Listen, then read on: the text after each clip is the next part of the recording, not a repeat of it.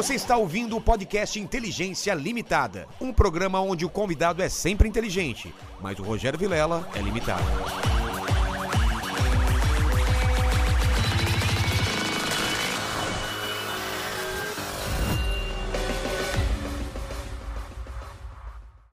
Olá, terráqueos! Como é que vocês estão? Eu sou o Rogério Vilela e está começando mais um Inteligência Limitada, o programa onde a limitação da inteligência acontece somente por parte do apresentador que vos fala, porque sempre trago pessoas mais inteligentes, mais interessantes e com a vida muito mais florida do que a minha e do que a sua, não é, Big Lenny? Eu lembrei de uma música que fala E vejo flores em você. E isso do Ira, não é? Do e Ira. vejo flores em você. Foi tema de novela. Exatamente. Porque hoje tá super florido aqui. Exatamente. A gente é velho, né, cara? Lembra dessa novela? É.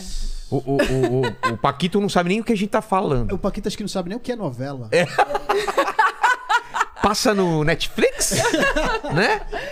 Tem que ficar esperando a hora pra ver. É, como assim? Eu não posso assistir a hora que eu quero? Quero? Não tá a temporada inteira lá? Não, não vou saber o que acontece no final ainda. Novela, pra quem não sabe, é uma coisa que existia há muito tempo atrás, numa televisão chamada Globo, principalmente ficou famosa, né? Exato, Ou então tem as exato. novelas mexicanas. Tem, maravilhosa. Coisa de velho. né? Exatamente.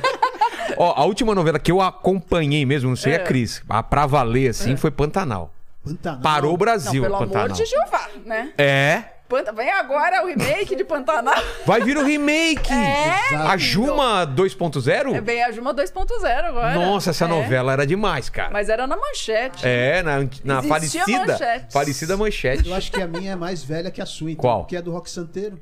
Rock Santeiro é antes? velha. Eu acho que é É uma antes, né? década É. antes. É. Porque depois disso eu parei de assistir novela, cara. Eu também. Eu Nossa, comecei. nunca mais? É, Que nunca mais. Nunca eu mais. amo agora- Você novela. gosta de novela? Eu, eu sou muito noveleira. E trabalhei em revista de novela também. Minha mãe tá então aqui, deixa eu falar que minha mãe tá aqui Estou também. Você assiste novela? apaixonada por ela. É, assiste. Minha mãe assiste.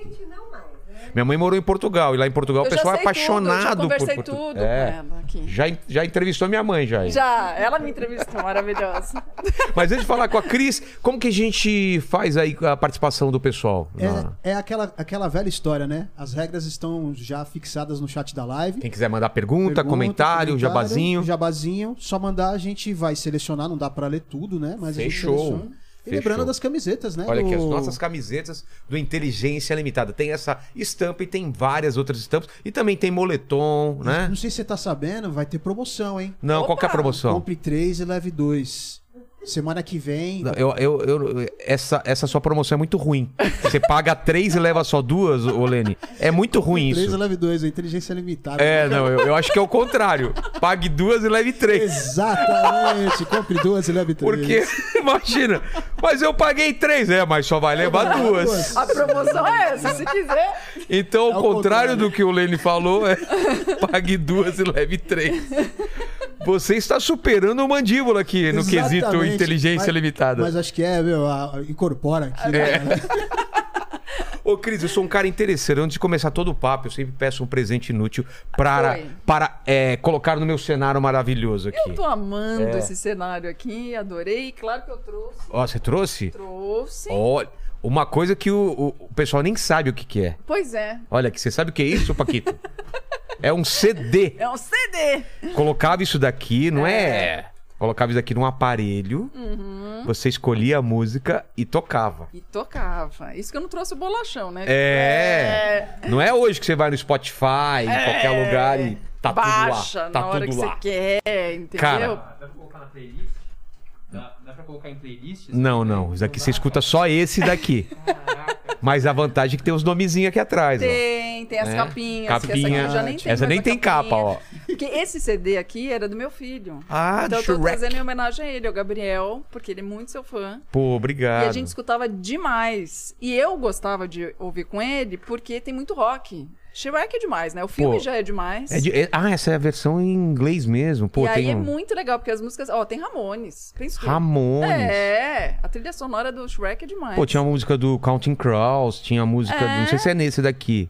Tem muita música boa. Então era bom que, né? Ah, Believer, mas- tinha música também. É, outras músicas. Pô, é. eu escutei muito a trilha de Shrek. Pois é. É porque eu É. gosto de rock, então, né? Mas você pegou também a época do Walkman.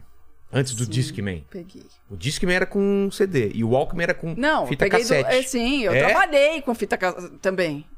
Né? Como Você chegou- jornalista, também gravando fita e depois tirando É? a fita na redação, claro. Nossa, pra entrevista com Pra entre- fitinha. é, Exatamente, a gente tinha que guardar aquilo como ouro, né? E depois Porque... ainda inventaram umas fitinhas pequenininhas, uns gravadorzinhos Exatamente. pequenininhos, era mó chique eu quase aquilo. trouxe, mas eu falei, não, esse eu não vou dar, porque eu preciso... Tem uma coisa É, tem, sentimental. exato. Não é que nem o Cabrini que é desprendido e trouxe uma máquina de escrever Nossa. pra gente, né? Fantástica aquela máquina. Cabrini é maravilhoso, eu amo o Cabrini. Demais. Trabalho com a Gabi, que é a filha O dele, episódio né? dele bateu um Nossa. milhão já, cara. É, Tão ele é inter- cheio de é história. Demais. Ele é maravilhoso. E a filha dele tá trabalhando com vocês. Trabalha comigo no Fofocalizando. É? Igual a ele, tem essa pegada jornalística de atrás da notícia. Mas será que ela vai também nesse ambiente perigoso de guerra Por enquanto ela tá na fofoca, né? Espero que ela não vá pra guerra, porque ela é muito princesa pra ir pra guerra. Ah, é? Já pensou? Qual é a fofoca de guerras aqui na, na Ucrânia versus Rússia? Não tem. É só bala pra tudo quanto é lado. E ele tem isso no Ele sangue, tem. né? É demais. Mas a gente, quando você nasceu pra ser jornalista, que a ele- gente se joga. Será que ele ainda tem essa- esse, esse impulso ainda de ida? Que... Tem, ele foi agora pro Afeganistão, né? Putz, grilo. A pessoa quando, quando tem isso não... Não adianta. Eu, quando fiz jornalismo, eu queria ir pra guerra. Sério? Eu queria fazer. é Tanto que eu fiz jornalismo, depois eu fiz pós em jornalismo internacional. Eu queria fazer guerra.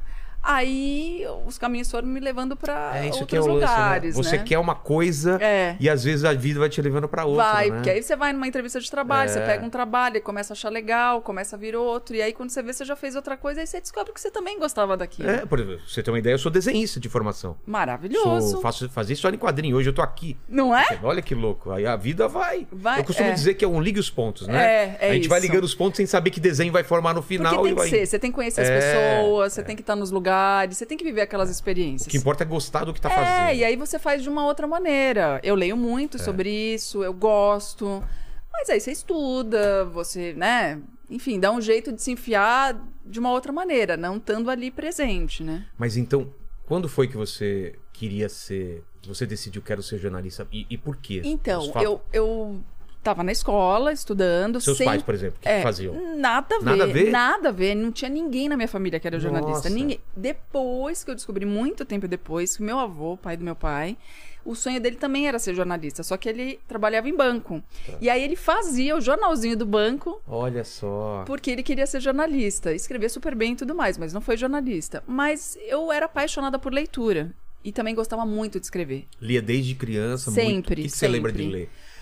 É, coleção Cachorrinho Samba. É, vagalume, Vagalume. tudo. Ah, Tudo. Os gibis da Turma da Mônica são Claro. super importantes. Isso é- é importante né? na formação da nossa geração, né? Isso É. você sabe, né? Então, assim, eu cresci lendo muito, sempre, de tudo um pouco. E aí teve um concurso de redação na minha escola. E aí eu ganhei esse concurso de redação. E aí, quando eu ganhei, a minha professora de literatura falou: olha, você vai ter que fazer alguma coisa ligada a isso, porque senão é um talento desperdiçado.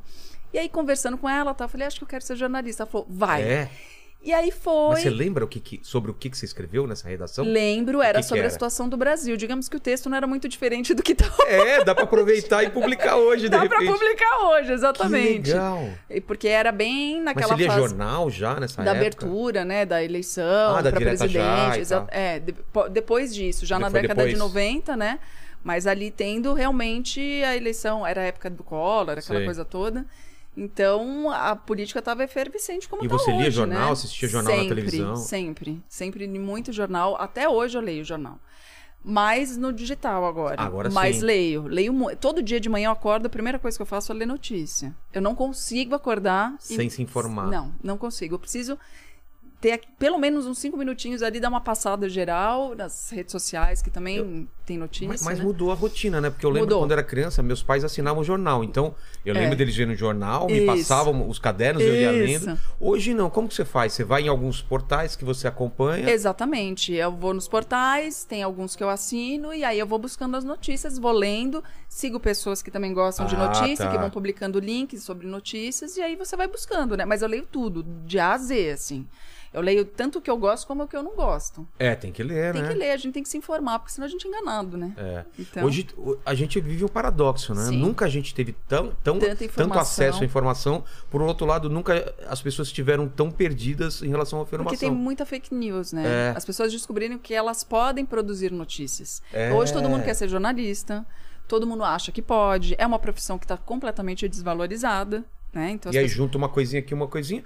Ela cria um- um- uma narrativa e aquilo vira. E aí acha que aquilo é uma apuração. E, E aí não as é, pessoas né? vão compartilhando sem saber. Exatamente. É Então, qual que é a diferença do jornalismo? É o que eu tento explicar pra todo mundo. Assim, não é o grupo de WhatsApp que vai lá e joga É. qualquer informação e aí ficam debatendo em cima daquele tema que é mentiroso. Não tem O checagem. jornalismo é checagem, é. você conversar com as pessoas, você apurar com profissionais que são daquela área do que você está falando. Isso toma tempo, custa Muito, dinheiro. custa dinheiro, por isso que tem que ser valorizada a profissão. Mas hoje, infelizmente, não é. Mas a gente tem que lutar bravamente para que seja, porque precisa, é necessário. Quando você vai fazer uma cirurgia, você não quer um médico É. fazendo cirurgia? Ah, um cara que leu sobre medicina, não? Não. Eu acho que Eu você acho tá. que o coração fica É. aqui. Eu...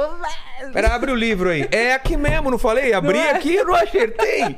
Exato. é. Entendeu? Se a gente levasse a sério a- Tem que a- a- o jornalista tanto quanto. Eu acho incrível, tá? Que todo mundo tem acesso à É. informação e pode divulgar também informação com as redes sociais. Mas tem que ter esse cuidado, né? Hoje todo mundo acha que é fotógrafo, hoje todo mundo acha que É pode... modelo, é é modelo, ator, apresentador é. e tudo mais. Tudo bem, não tem problema. Eu, eu sempre falo assim, como as pessoas surgem, não tem problema. São várias maneiras de você ficar famoso, várias maneiras de você surgir. Como é que você fica? Como é que você se estabelece? Qual é o caminho que você traça para ter credibilidade e para poder mostrar que veio, sabe? Então, esse caminho que é tortuoso. E vai ter Exato. alto e vai ter baixo e você vai seguindo. né? E às vezes precisa ter essa lombadinha para baixo. E nunca parar de se estudar, acordar. nunca parar de, Jamais. Se, de se atualizar, né? Jamais. Eu voltei a estudar. É mesmo. 20 anos História, né, depois, você- agora eu tô fazendo história. Que Eu fiz legal. jornalismo. E aí, durante a pandemia, eu falei, cara, eu preciso voltar a estudar, mas eu preciso ter contato com a academia, com as pessoas que estão lendo, com as pessoas que têm ideias novas, com gente mais jovem do que eu, com gente mais velha do que eu. Porque eu tava sentindo assim, sabe, eu tô emburrecendo, porque era isso, era muita informação. Mas isso ruim, eu sinto também. sabe? Eu sinto às vezes que falo, eu não consigo acompanhar a velocidade das coisas. É muita coisa acontecendo, é muita gente falando, é muita Isso. briga, não sei o quê. E dá uma sensação realmente que é impossível você ter opiniões sobre as coisas porque tá tudo muito complexo. Muito complexo. É. E assim, o que, que acontece hoje? Como as pessoas não estão conseguindo mais conversar sobre determinados assuntos, então elas botam na cesta do mimimi. É. Isso é mimimi.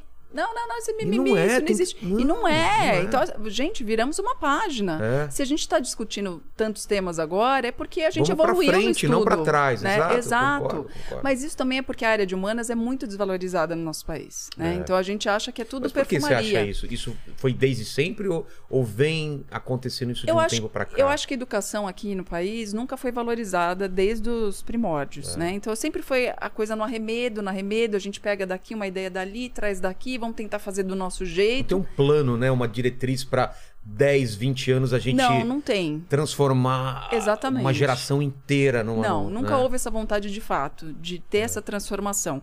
E já tivemos pessoas muito importantes nessa área, mas que não foram valorizadas como deveriam ser. Então, é nesse arremedo, então assim, o que, que, é, que, que é legal? Aí a gente copiar a cultura americanizada de, ai, tem que ser gestor, tem que ser para a área de exatas ou biológicas, porque aí você vira doutor. Não, a gente tem doutores também nas áreas É. de humanas.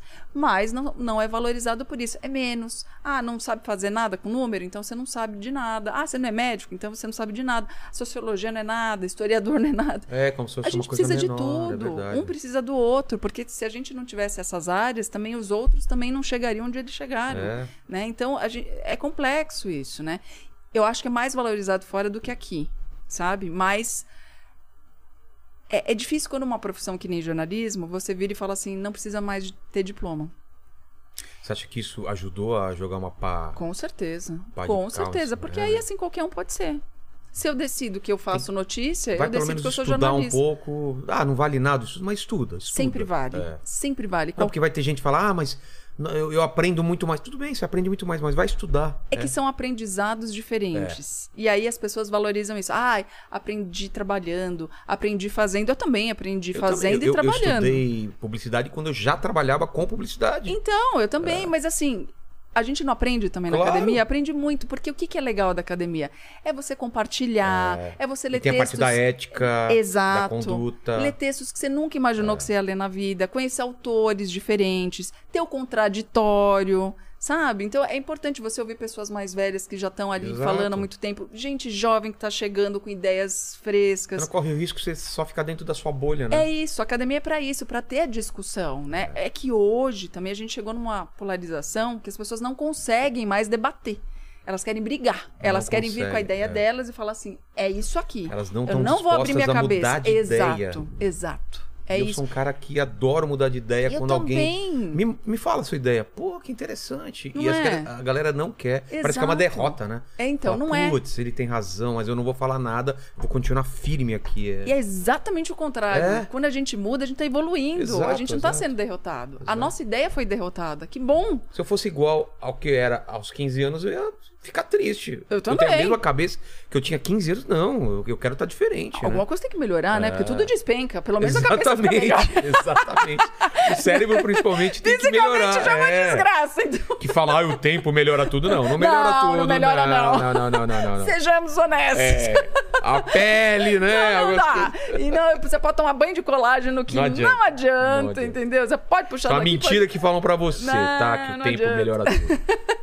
Mas a cabeça tem que melhorar, a gente tem que evoluir de alguma Tem. maneira. Então, se vem ideias novas, eu vou ouvir essa ideia. Quem sabe eu compro essa ideia? Quem sabe não? Quem sabe É. eu posso complementar com o que eu já achava e com essa ideia nova que tá chegando. Então, não tem problema nenhum eu falar assim: ah, mas antes eu podia falar, antes eu podia fazer, agora eu não posso mais. Não, não pode, porque a gente descobriu que realmente não é legal aquilo que a gente fazia. É. Qual é o problema da gente descobrir que não é legal?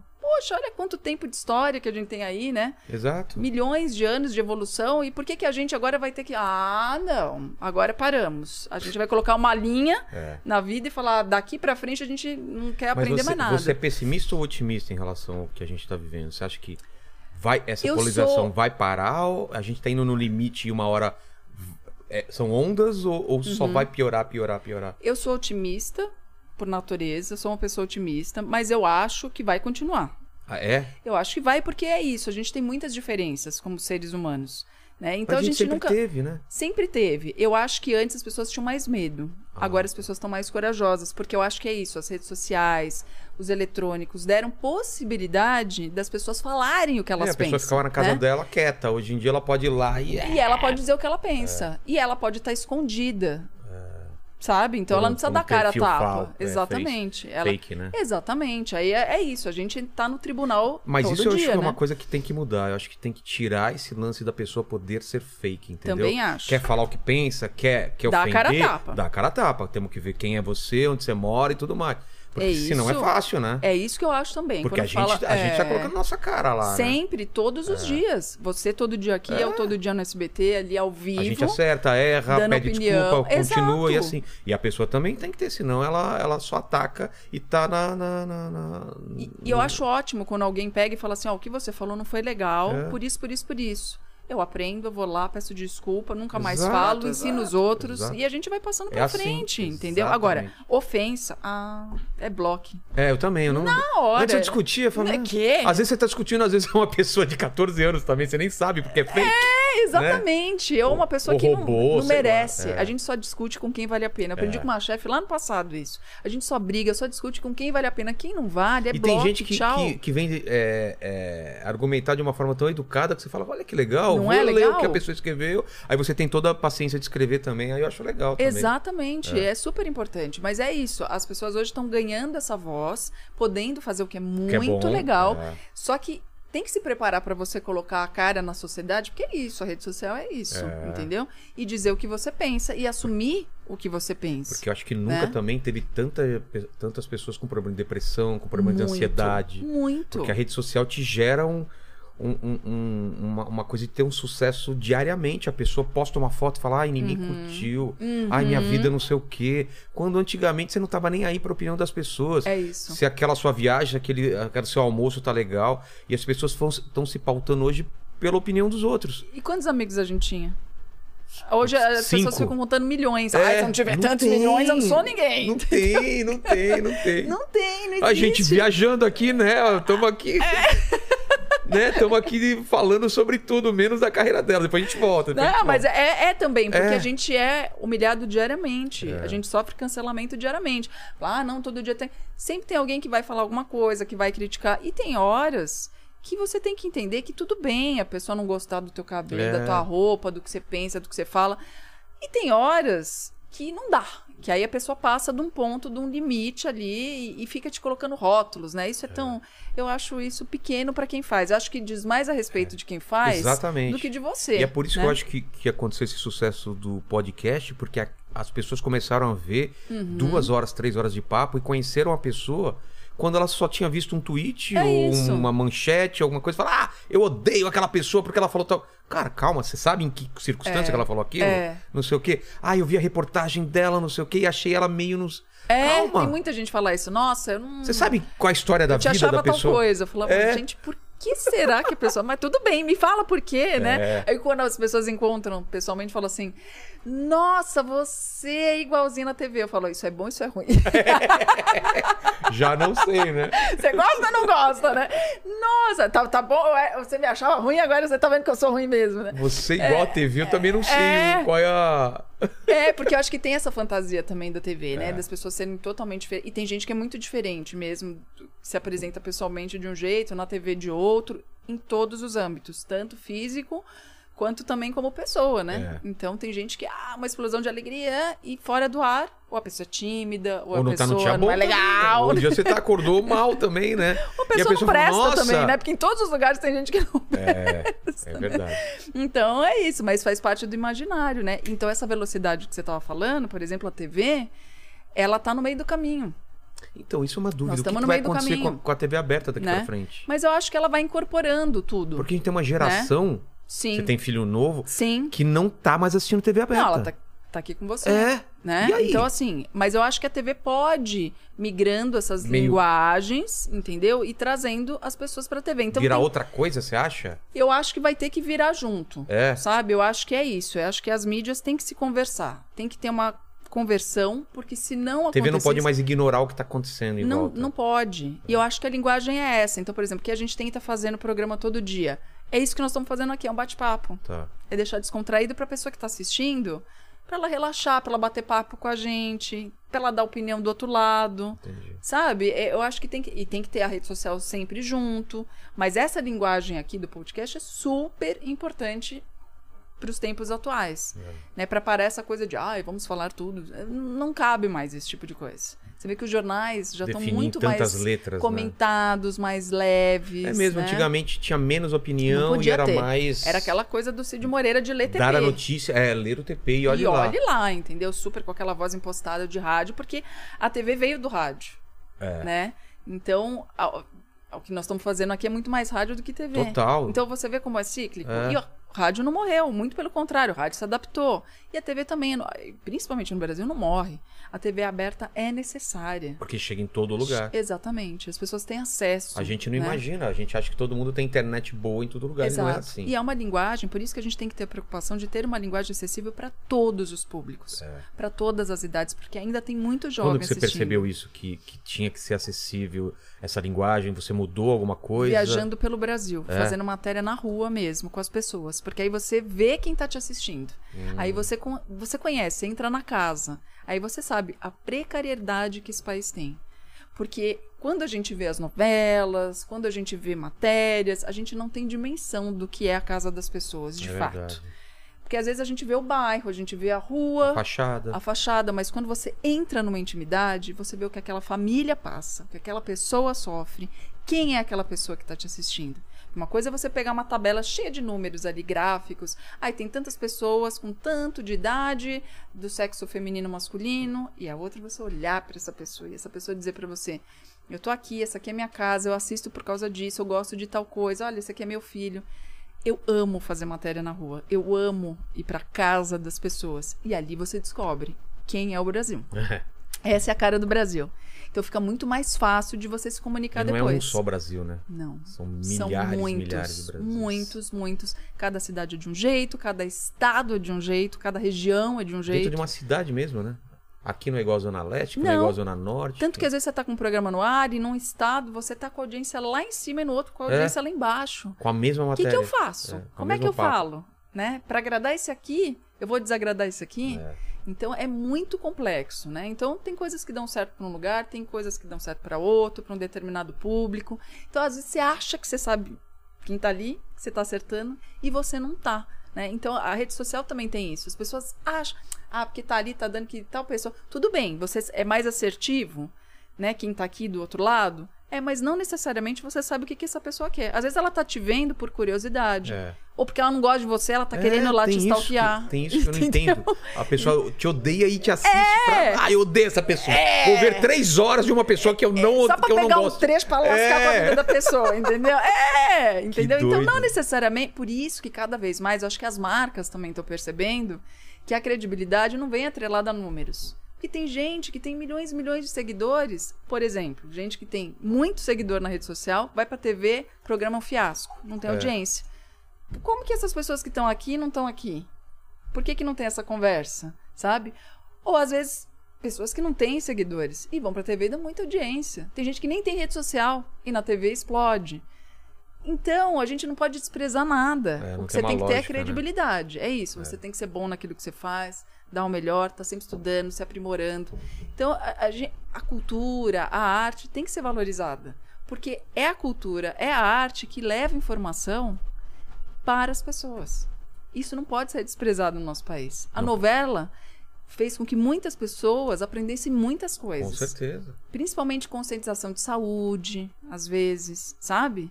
Que nem a gente tá agora, a gente tá num momento muito difícil. Porque as pessoas não sabem o que fazer em relação É. à saúde.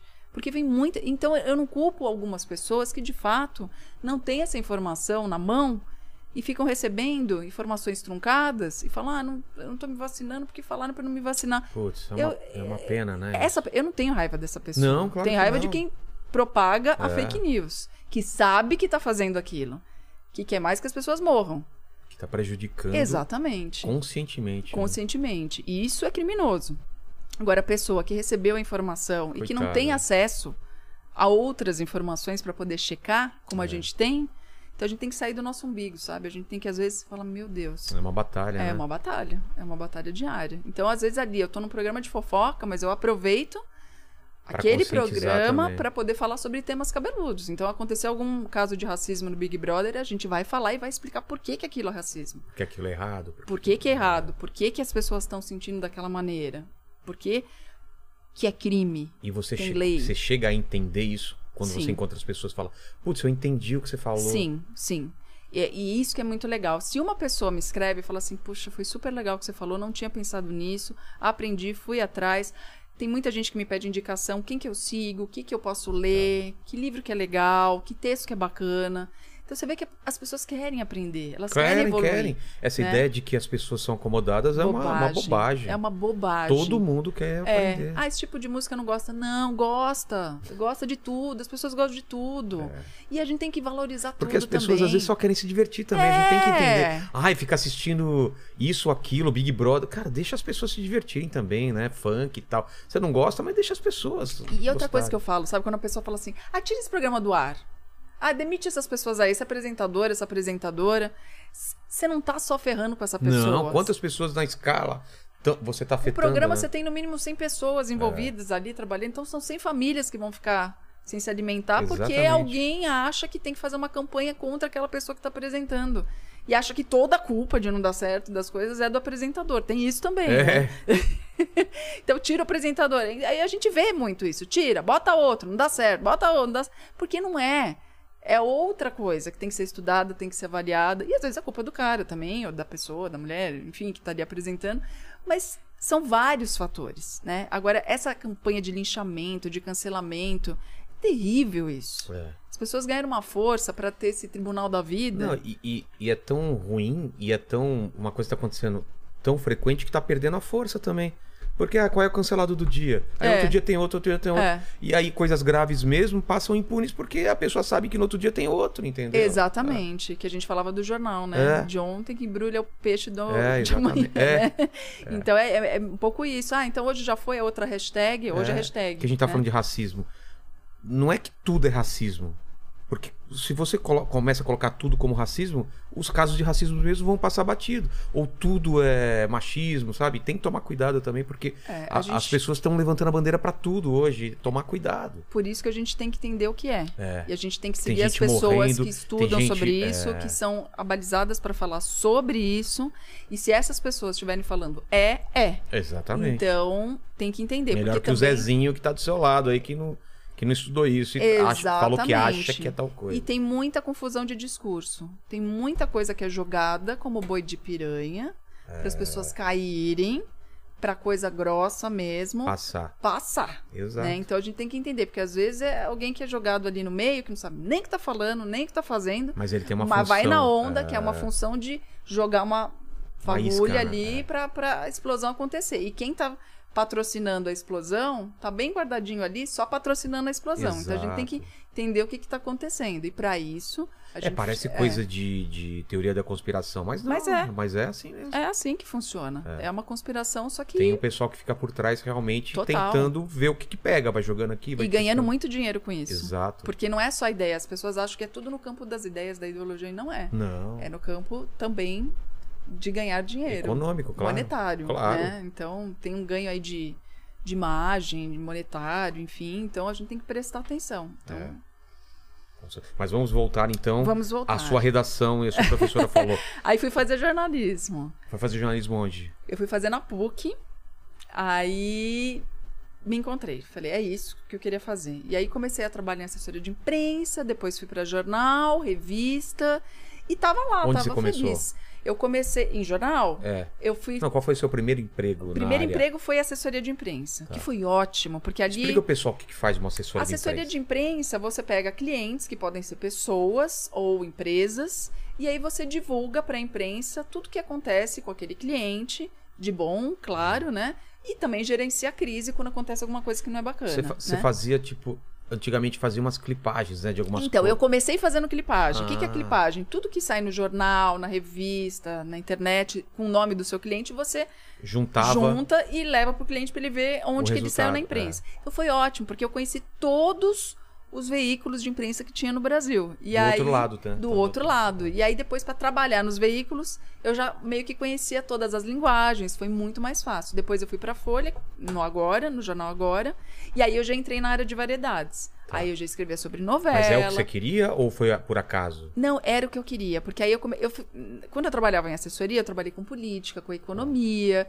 e aí eu fui sacando que aquilo realmente Não era a sua praia. não dava, porque era, olha, gente, e é a mesma coisa até hoje, entendeu? Política é confuso, não é fácil.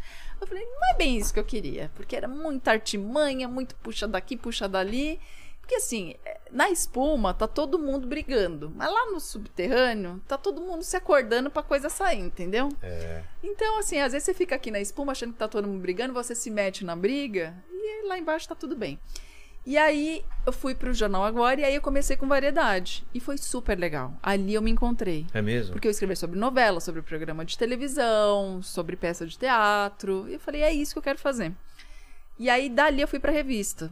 E aí trabalhei na revista Minha Novela, na revista Contigo, entre outras revistas populares. E aí eu me apaixonei muito também pelo popular.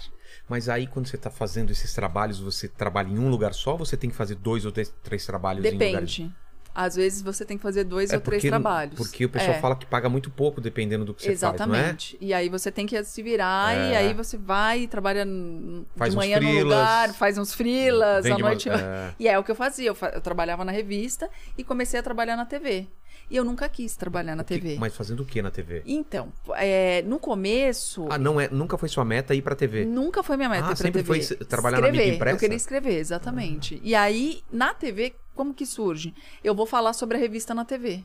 Eu começo falando no programa da Sônia Abrão. Tá. E aí, o diretor da Sônia Abrão na época, que era o Hélio Vargas, que hoje é o diretor do Luciano Huck no Domingão. O Hélio Vargas, da. da- da- da Ele foi da Band, É, foi da Record, Band, é. exatamente. Passou em vários lugares. Sei, sei. E hoje ele tá dirigindo o Luciano. E aí ele olhou e falou assim: Cara, você tem que trabalhar em TV, você não pode ficar em redação, não, você tem que ir pra TV. Eu falei? Deus me Pelo, livre. é." pelo jeito de falar? Ele achava que eu falava bem, falava fácil, contava as histórias de uma maneira. Eu falava, não, eu sei contar porque fui eu que escrevi, então É diferente. fica mais é. fácil. Ele falou, não, mas você não tem vergonha, vamos lá. E ele começou a me colocar ao vivo, porque primeiro eu fazia gravado, aí começou ao vivo. Você tem que tra-" Ele tentou por várias vezes me chamar pra trabalhar em TV, na Band, na Record Ah, mesmo é? e tal, até me indicar pro Paulo Henrique Morim na época que fazia na Record o Tudo a Ver.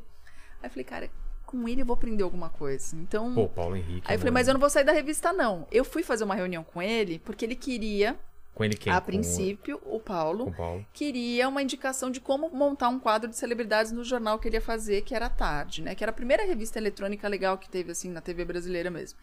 E aí, eu achei que eu tava indo lá pra ajudá-lo, porque a diretora dele, na época, tinha trabalhado comigo na Abril. Tá. Quando eu chego lá, ele falou assim: em dois dias nós estamos no ar. Eu falei: você tá louco que eu não sei nem o que eu tô fazendo aqui. e ele era muito engraçado. Ele falou: não, você vai pro ar. Eu falei: não, mas eu trabalho na revista, eu não vou sair de lá, não. Eu ganho bem, tá ótimo lá. Eu falei: aqui você- daqui a pouco você vai cansar de mim. Ele: não, você vai trabalhar nos dois. Assim você tem os dois salários, vai ser bom pra você, Pô, você vai que aprender. legal. Foi o grande professor que eu tive, o grande. Ele, a Sônia, no início, me ajudou demais também. A Sônia tá devendo vir aqui pra gente. Ela só Vem, falou pra... Sônia, maravilhosa. Ela, ela falou só dar uma acalmada no negócio da pandemia, ela vem, né? Exatamente. exatamente. Ela usa bastante dos nossos trechos aqui, né? É, Sônia. Tem que vir, Sônia. A gente usa lá Você também. também, é. E então, mas ela vem, ela é maravilhosa. Ela me ajudou muito, depois o Paulo Henrique. E aí que eu fui pra TV. Aí no que eu caí na TV, foi ficando inviável fazer os dois. Porque, a Porque TV te foi tomando muito, muito tempo. Porque além de ir pro ar, eu participava dos bastidores. Eu Hum. escrevia, eu checava. E aí eu comecei a ficar mais tempo no ar. E a TV é isso, você tem que chegar um tanto de tempo antes. É. é, maquiar, no começo você preparar. fazia o que exatamente? Eu no- no falava programa? sobre celebridades. Uns cinco minutos? No começo era pra ir um dia da semana falar uns cinco minutinhos. Aí a coisa fo- Tá. Foi aumentando. fofoca da audiência, tava todo dia no ar, não sei quanto tempo no ar. E aí foi, foi, foi que eu acabei ficando só na televisão. Ah, largou então a revista. Eu tive que largar, não teve como. Tive meu filho ao mesmo tempo, assim, foi Mas uma loucura. começou a, a valer a pena de grana já ou não? Então, no começo, não. No começo, eu ganhava menos do que eu ganhava em revista. Ah, é? Mas aí era uma aposta de vou tentar, vamos ver o que, que vai dar. Entendi. E aí, sim, aí depois que eu fui pro Hoje em Dia, trabalhar no Hoje em Dia, e aí também era para ser colunista. Enquanto colunista, eu também trabalhava em outros lugares, fazia frila para revista, para jornal, fazia para poder complementar. Claro, né? Eu sei como que é. Porque o povo acha isso, você cai na É, TV, você já... nossa, é "Ah, rica. Tá na televisão, é Ana rica. Maria Braga! É ali, ó. Aí que eu virei apresentadora em pouquíssimo tempo. Foram, na verdade, seis meses, assim, Mas como que foi essa, essa passagem para apresentador? Foi por acaso? Foi ou... no susto. Eu É tava mesmo? no ar e aí eles me avisaram no ar que eu viria Para de apresentadora. falar, mãe. Você ela quer falar? acompanhou, ela sabe. Quer ela falar? Vai, vai lá no microfone. Vai lá no microfone. Vai no microfone. Ela tem vergonha. Ah, fica- ela fica soprando. Pra quem é não tá vendo, maravilhosa. fica soprando as é coisas. pra falar que eu não tô mentindo, né? Você lembra então? Como Foi muito, foi? foi muito rápido. Eu entrei pra falar sobre celebridade também. Era pra ficar um pouquinho. Tipo um quadro. Os Era um apresentadores quadro. te chamavam. Isso. Aí lá, debatia com eles e tal. Daqui a pouco, quando eu vim. Vem pra cá. E aí bancada. ia ter uma viagem pra Disney com os apresentadores. Eu era colunista, eles me chamaram, me deram um passaporte, falaram: agora você é apresentadora, não somos mais três, somos quatro, e beleza. Ah, é? Foi assim. Então era Foi você. É. no meu aniversário. Era eu, Ana Hickman, Edu Guedes e o Brito Júnior. Caramba. Eram os três no começo. Aí Mas eu entrei pra falar de celebridades e aí viramos um quarteto. E foi maravilhoso. Aí fomos pra Disney. Foi uma viagem maravilhosa. Eu chorava porque meu filho tinha um aninho. Você não tinha ido pra Disney ainda? Eu já ti- tinha, só Ah. assim, quando eu era adolescente. Mas aí, assim, foi a primeira vez depois de ter filho, e ele tinha só um aninho, então eu já tava com o coração partido de deixar ele com um aninho. É. E eu olhava pra tudo aquilo e falava, meu Deus, isso é muito infantil, meu filho tá lá, eu tô aqui curtindo o Mickey e ele tá lá, né? Mas ele não tinha nem dimensão, né, do que tava acontecendo, muito pequenininho. Mas foi maravilhoso, foi aquilo que me levou realmente a, ser apresentadora, a descobrir que eu queria fazer televisão, né? Mas logo de cara você já, já sentiu que deu certo? Ou você ainda tava. Eu posso pegando- falar? É. Até hoje eu me auto-saboto. Eu É? fico me perguntando, será que é isso mesmo? Será que eu nasci pra isso? Por que, que, isso- que- que que eu tô fazendo aqui? Né? Será que as pessoas gostam mesmo que eu faço? Mas eu vou deixando, eu Vai vou me levando. levando, Tá. sabe? Eu não sou dessas pessoas obstinadas que falam assim, eu quero chegar aqui, então eu sou capaz de fazer Ah, qualquer fazer um coisa, um plano. Não faço. Eu sei o que eu não quero. Isso é importante, mas isso a maturidade me deu. É. Aí é a idade que dá pra gente. Você aprender a falar não, você aprender a falar isso eu não quero. Você saber o teu limite. Porque no Exato. começo a gente vai ultrapassando os limites de saúde. né? Então eu tive gastrite nervosa. É mesmo? É porque eu ficava sem comer, ficava nervosa. Porque programa ao vivo diário Nossa, não é fácil. demais. né? Muito. Você Então pode errar. uma e- super responsabilidade. E a gente fazia ali de tudo, né? Então, assim, a gente tinha jornalismo hard news mesmo. A gente acompanhou todo o caso Isabela, por exemplo. É mesmo? Suzane von Richthofen. Então, assim, eram coisas pesadas, difíceis. E que Você você, tinha que ter muita enquanto você estava responsabilidade. fazendo, podia acontecer alguma coisa que mudava Tudo, e te falavam no ponto. tudo. Você tinha ponto? Eu sempre, Então, sempre. A gente tem que ter, coisa. porque no ao vivo tem É. que falar assim, chama o break. Ou então, a- aca- a- aconteceu tal coisa É, agora. encerra, chama no repórter. Então você tem que estar ali com, né, com o teu diretor pra você saber o que tá acontecendo, porque ele tá vendo tudo, né? Ali e você não Quem tá. que era o diretor do. do- Quando eu comecei o Vildomar Batista. Ah, o Vildomar, conheço ele. Exatamente. E aí depois ó, o Bruno assumiu, depois o Vildomar voltou. Mas é super importante, porque são várias visões que você vai tendo, É. vários aprendizados. Por exemplo, quando eu fazia com o Paulo Henrique, era ele que via tudo, então eu aprendi demais. Ele fez um manual de redação que eu tenho até hoje. Ele Pra- fez? Ele fez, escreveu de próprio punho. É Meu genial. Deus. Desde assim, do que você vestir, o que falar, o tipo de texto que se fala na TV, os Que gestos, legal. tudo, tudo, tudo, tudo. Maravilhoso. Eu tenho até hoje. É genial, porque realmente você lê aquilo e você fala, a TV é isso. Tem a né? ver. Jornalista de verdade, né? Então, assim, e eu nunca tive medo de tomar bronca. Eu sempre gostei de tomar bronca Como assim? de ser criticada, porque é importante. Eu- Eu acho que hoje a geração atual não gosta Não, de não receber aceita. crítica. Não aceita. Não aceito o, o, o- Ele fica bra- bravo, o Paquito, quando a gente dá bronca nele, né? Nossa, o Paquito dá Fica, fica emborrado, né? carteirada. Por isso É. que tem a balinha aqui, porque Eu tem tenho. que dar balinha. Eu sou, eu sou formado e não sei o quê e tal. Bigodinho dele vem pra cá, né? É, fica assim, ó. Fica assim. não- é, o pessoal não tá vendo, ele tem um bigodinho enroladinho É. aqui, ó. El bigodão. É ele bigodão. É. Mas é, né? É, então, é, mas eu sempre achei importante. Porque eu fiz balé também durante muitos anos da minha vida. E no balé é disciplina, né? Total. No balé é disciplina, eu fiz método londrino, né? Do Mas você Royal fala Ballet. tomar bronca é o quê? O diretor fala, não pode mais falar isso, errou tal coisa. Isso, É, não, coisa. você fez tá ruim. Não é assim que se faz. É E assim, erra, assim, né? assim. Acontece errar. Acontece. Tem e, jeito, só, né? e só errando às vezes que você aprende. Mas errar o quê? Né? É, é a palavra, é... Tudo, por exemplo, Era pra chamar o break no Primeiro link que eu fiz na vida foi com o Paulo Henrique. Tá. Cheguei do link, ele falou: Minha filha, senta aqui que nós vamos conversar, tá péssimo. Foi você já gelando. meu. Merda, entendeu? Sério, isso é legal, né? Porque... Então, e aí as pessoas morriam de medo dele. E eu não. Ah, Eu você não tinha medo? Eu falava, Paulo, me fala o que, que foi. Fala, o que, que eu errei? O que que era, por Sério? exemplo? O que, que você tinha errado? Não, por exemplo, ele falou, quando você. Quando abrir a câmera e o microfone, você. Porque eu tava achando que eu tinha que interagir com os apresentadores, que eu tinha que brincar e tudo mais.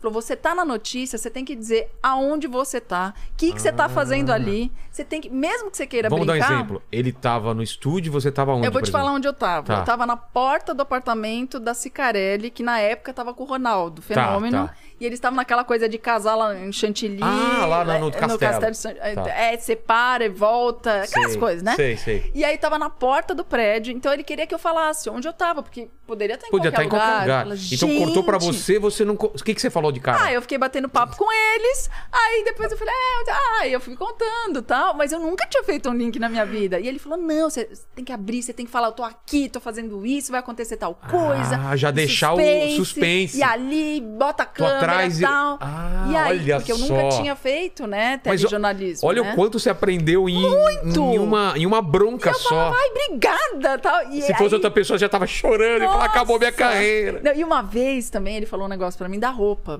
Que eu trabalhava ainda na redação, né? Sei. E eu ia da Abril, pegava meu carrinho lá, ia dirigindo que nem uma louca pra chegar ao vivo e tal. E assim, super na simplicidade. Tipo, eu não calça jeans, o quê? É, roupa de redação de guerra, né? Então, camiseta e tal. Aí chegava lá. eu- Camiseta com molho eu de não tinha toma... na- É, ketchup. tudo, é, exatamente, Tô de ligado. refeitório. É, né? refeitório. Já trabalhei em redação. Bandejão. É. Aí, já viu, né? E aí não tinha o que fazer, eu ia daquele jeito. Eu chegava lá, eu não tinha ainda direito a ter figurinista, essas coisas. E entrei no ar do jeito que eu tava, com uma camisa branca, eu tentava ir com uma roupinha melhor que eu tinha ali, né? E olha lá, né? Mas eu não tinha um guarda-roupa, né? Que... Aí, toda amassada, ele olhou assim, entrei no ar, tal, terminou, assim, foi pro break, ele olhou pra mim e falou assim... Você saiu de onde? Da lata do lixo? Aí a gente ficava aqui no balcão e tinha toda a redação ali. A galera redação rindo. inteira olhou pra mim, todo mundo assim tremendo, morrendo de medo, fez assim, tipo, "Ah, essa menina vai levantar e vai embora É. daqui, né? Aí eu fiz assim, quase. quase, você tem razão, tá horrível, né? Tá. Você consegue uma roupinha melhor pra mim? Porque eu não tenho, eu não tenho. Ou você me paga melhor, Oh. ou você arruma alguém pra me arrumar uma roupa, porque não dá, não. Aí ele falou: você tá coberta de razão. E a partir daquele dia, eu comecei a ter figurinista pra me ajudar com as roupas. Claro, Ou né? pelo menos pra passar a roupa que eu tava indo até lá. Sabe? A minha vida mudou. Porque às Poxa. vezes é isso. Eu tinha medo de falar, não sabia que eu tinha É, direito às será coisas. que eu posso? Não sei, você tá ele chegando falou, no não, lugar. ele falou, tem direito, todo mundo aqui tem que entrar bonito na área. Porque aí ele me explicou a chave da televisão. O que, que ele falou? Ele falou, você entra na casa das pessoas todos os dias. As pessoas estão te dando a permissão de você entrar. É. Na hora que ela bota ali no nosso programa, ela tá falando, entra na minha casa. Quando você vai na casa de alguém, você vai num aniversário, num jantar que você foi convidado, você toma seu banho, bota a sua melhor roupa, passa o seu Pô, perfuminho, faz sentido. leva um presentinho. Você não vai com todo cuidado, todo É carinho? Sabedoria de É a falar mesma do coisa. Mas explicar desse jeito Não achei é? muito legal. O Paulo era genial. Então era isso, é você entender que uma pessoa, às vezes ríspida e crítica, ela quer o seu bem. Claro. Ela quer o seu bem. É Aquilo que eu falei, a gente só briga com quem vale a pena. É. Então ele ensinava do jeitão dele, ele era muito divertido, ele, era, ele tinha um humor ácido, sabe?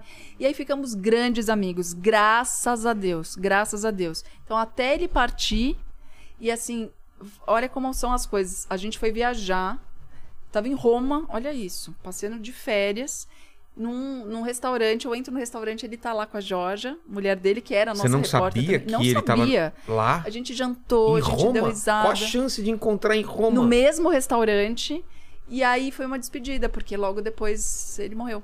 Poxa então, assim, tinha que vida. ser, sabe? Então, assim, ele foi um grande professor pra mim, um grande E mestre. você teve a oportunidade de agradecer ele em vida? Eu agradeci em Putz, vida várias isso. vezes. E teve uma hora que eu acho que pra ele foi muito legal. Porque que às foi... vezes a gente não tem chance, Às né? vezes a de- gente é, não tem chance, mas eu tive e eu fiz o chapéu do Raul Gil, que é muito legal o quadro, É. porque a gente tem essa oportunidade de homenagear quem a gente gosta. E aí eu tirei o chapéu pra ele num momento muito delicado, porque ele estava sendo massacrado politicamente, porque ele tinha uma posição política muito É. firme, e aí ele estava num momento assim de ser muito humilhado. E eu tive coragem de ir lá tirar o chapéu pra ele e falar que eu gostava dele, que eu admirava ele, que ele era um grande jornalista.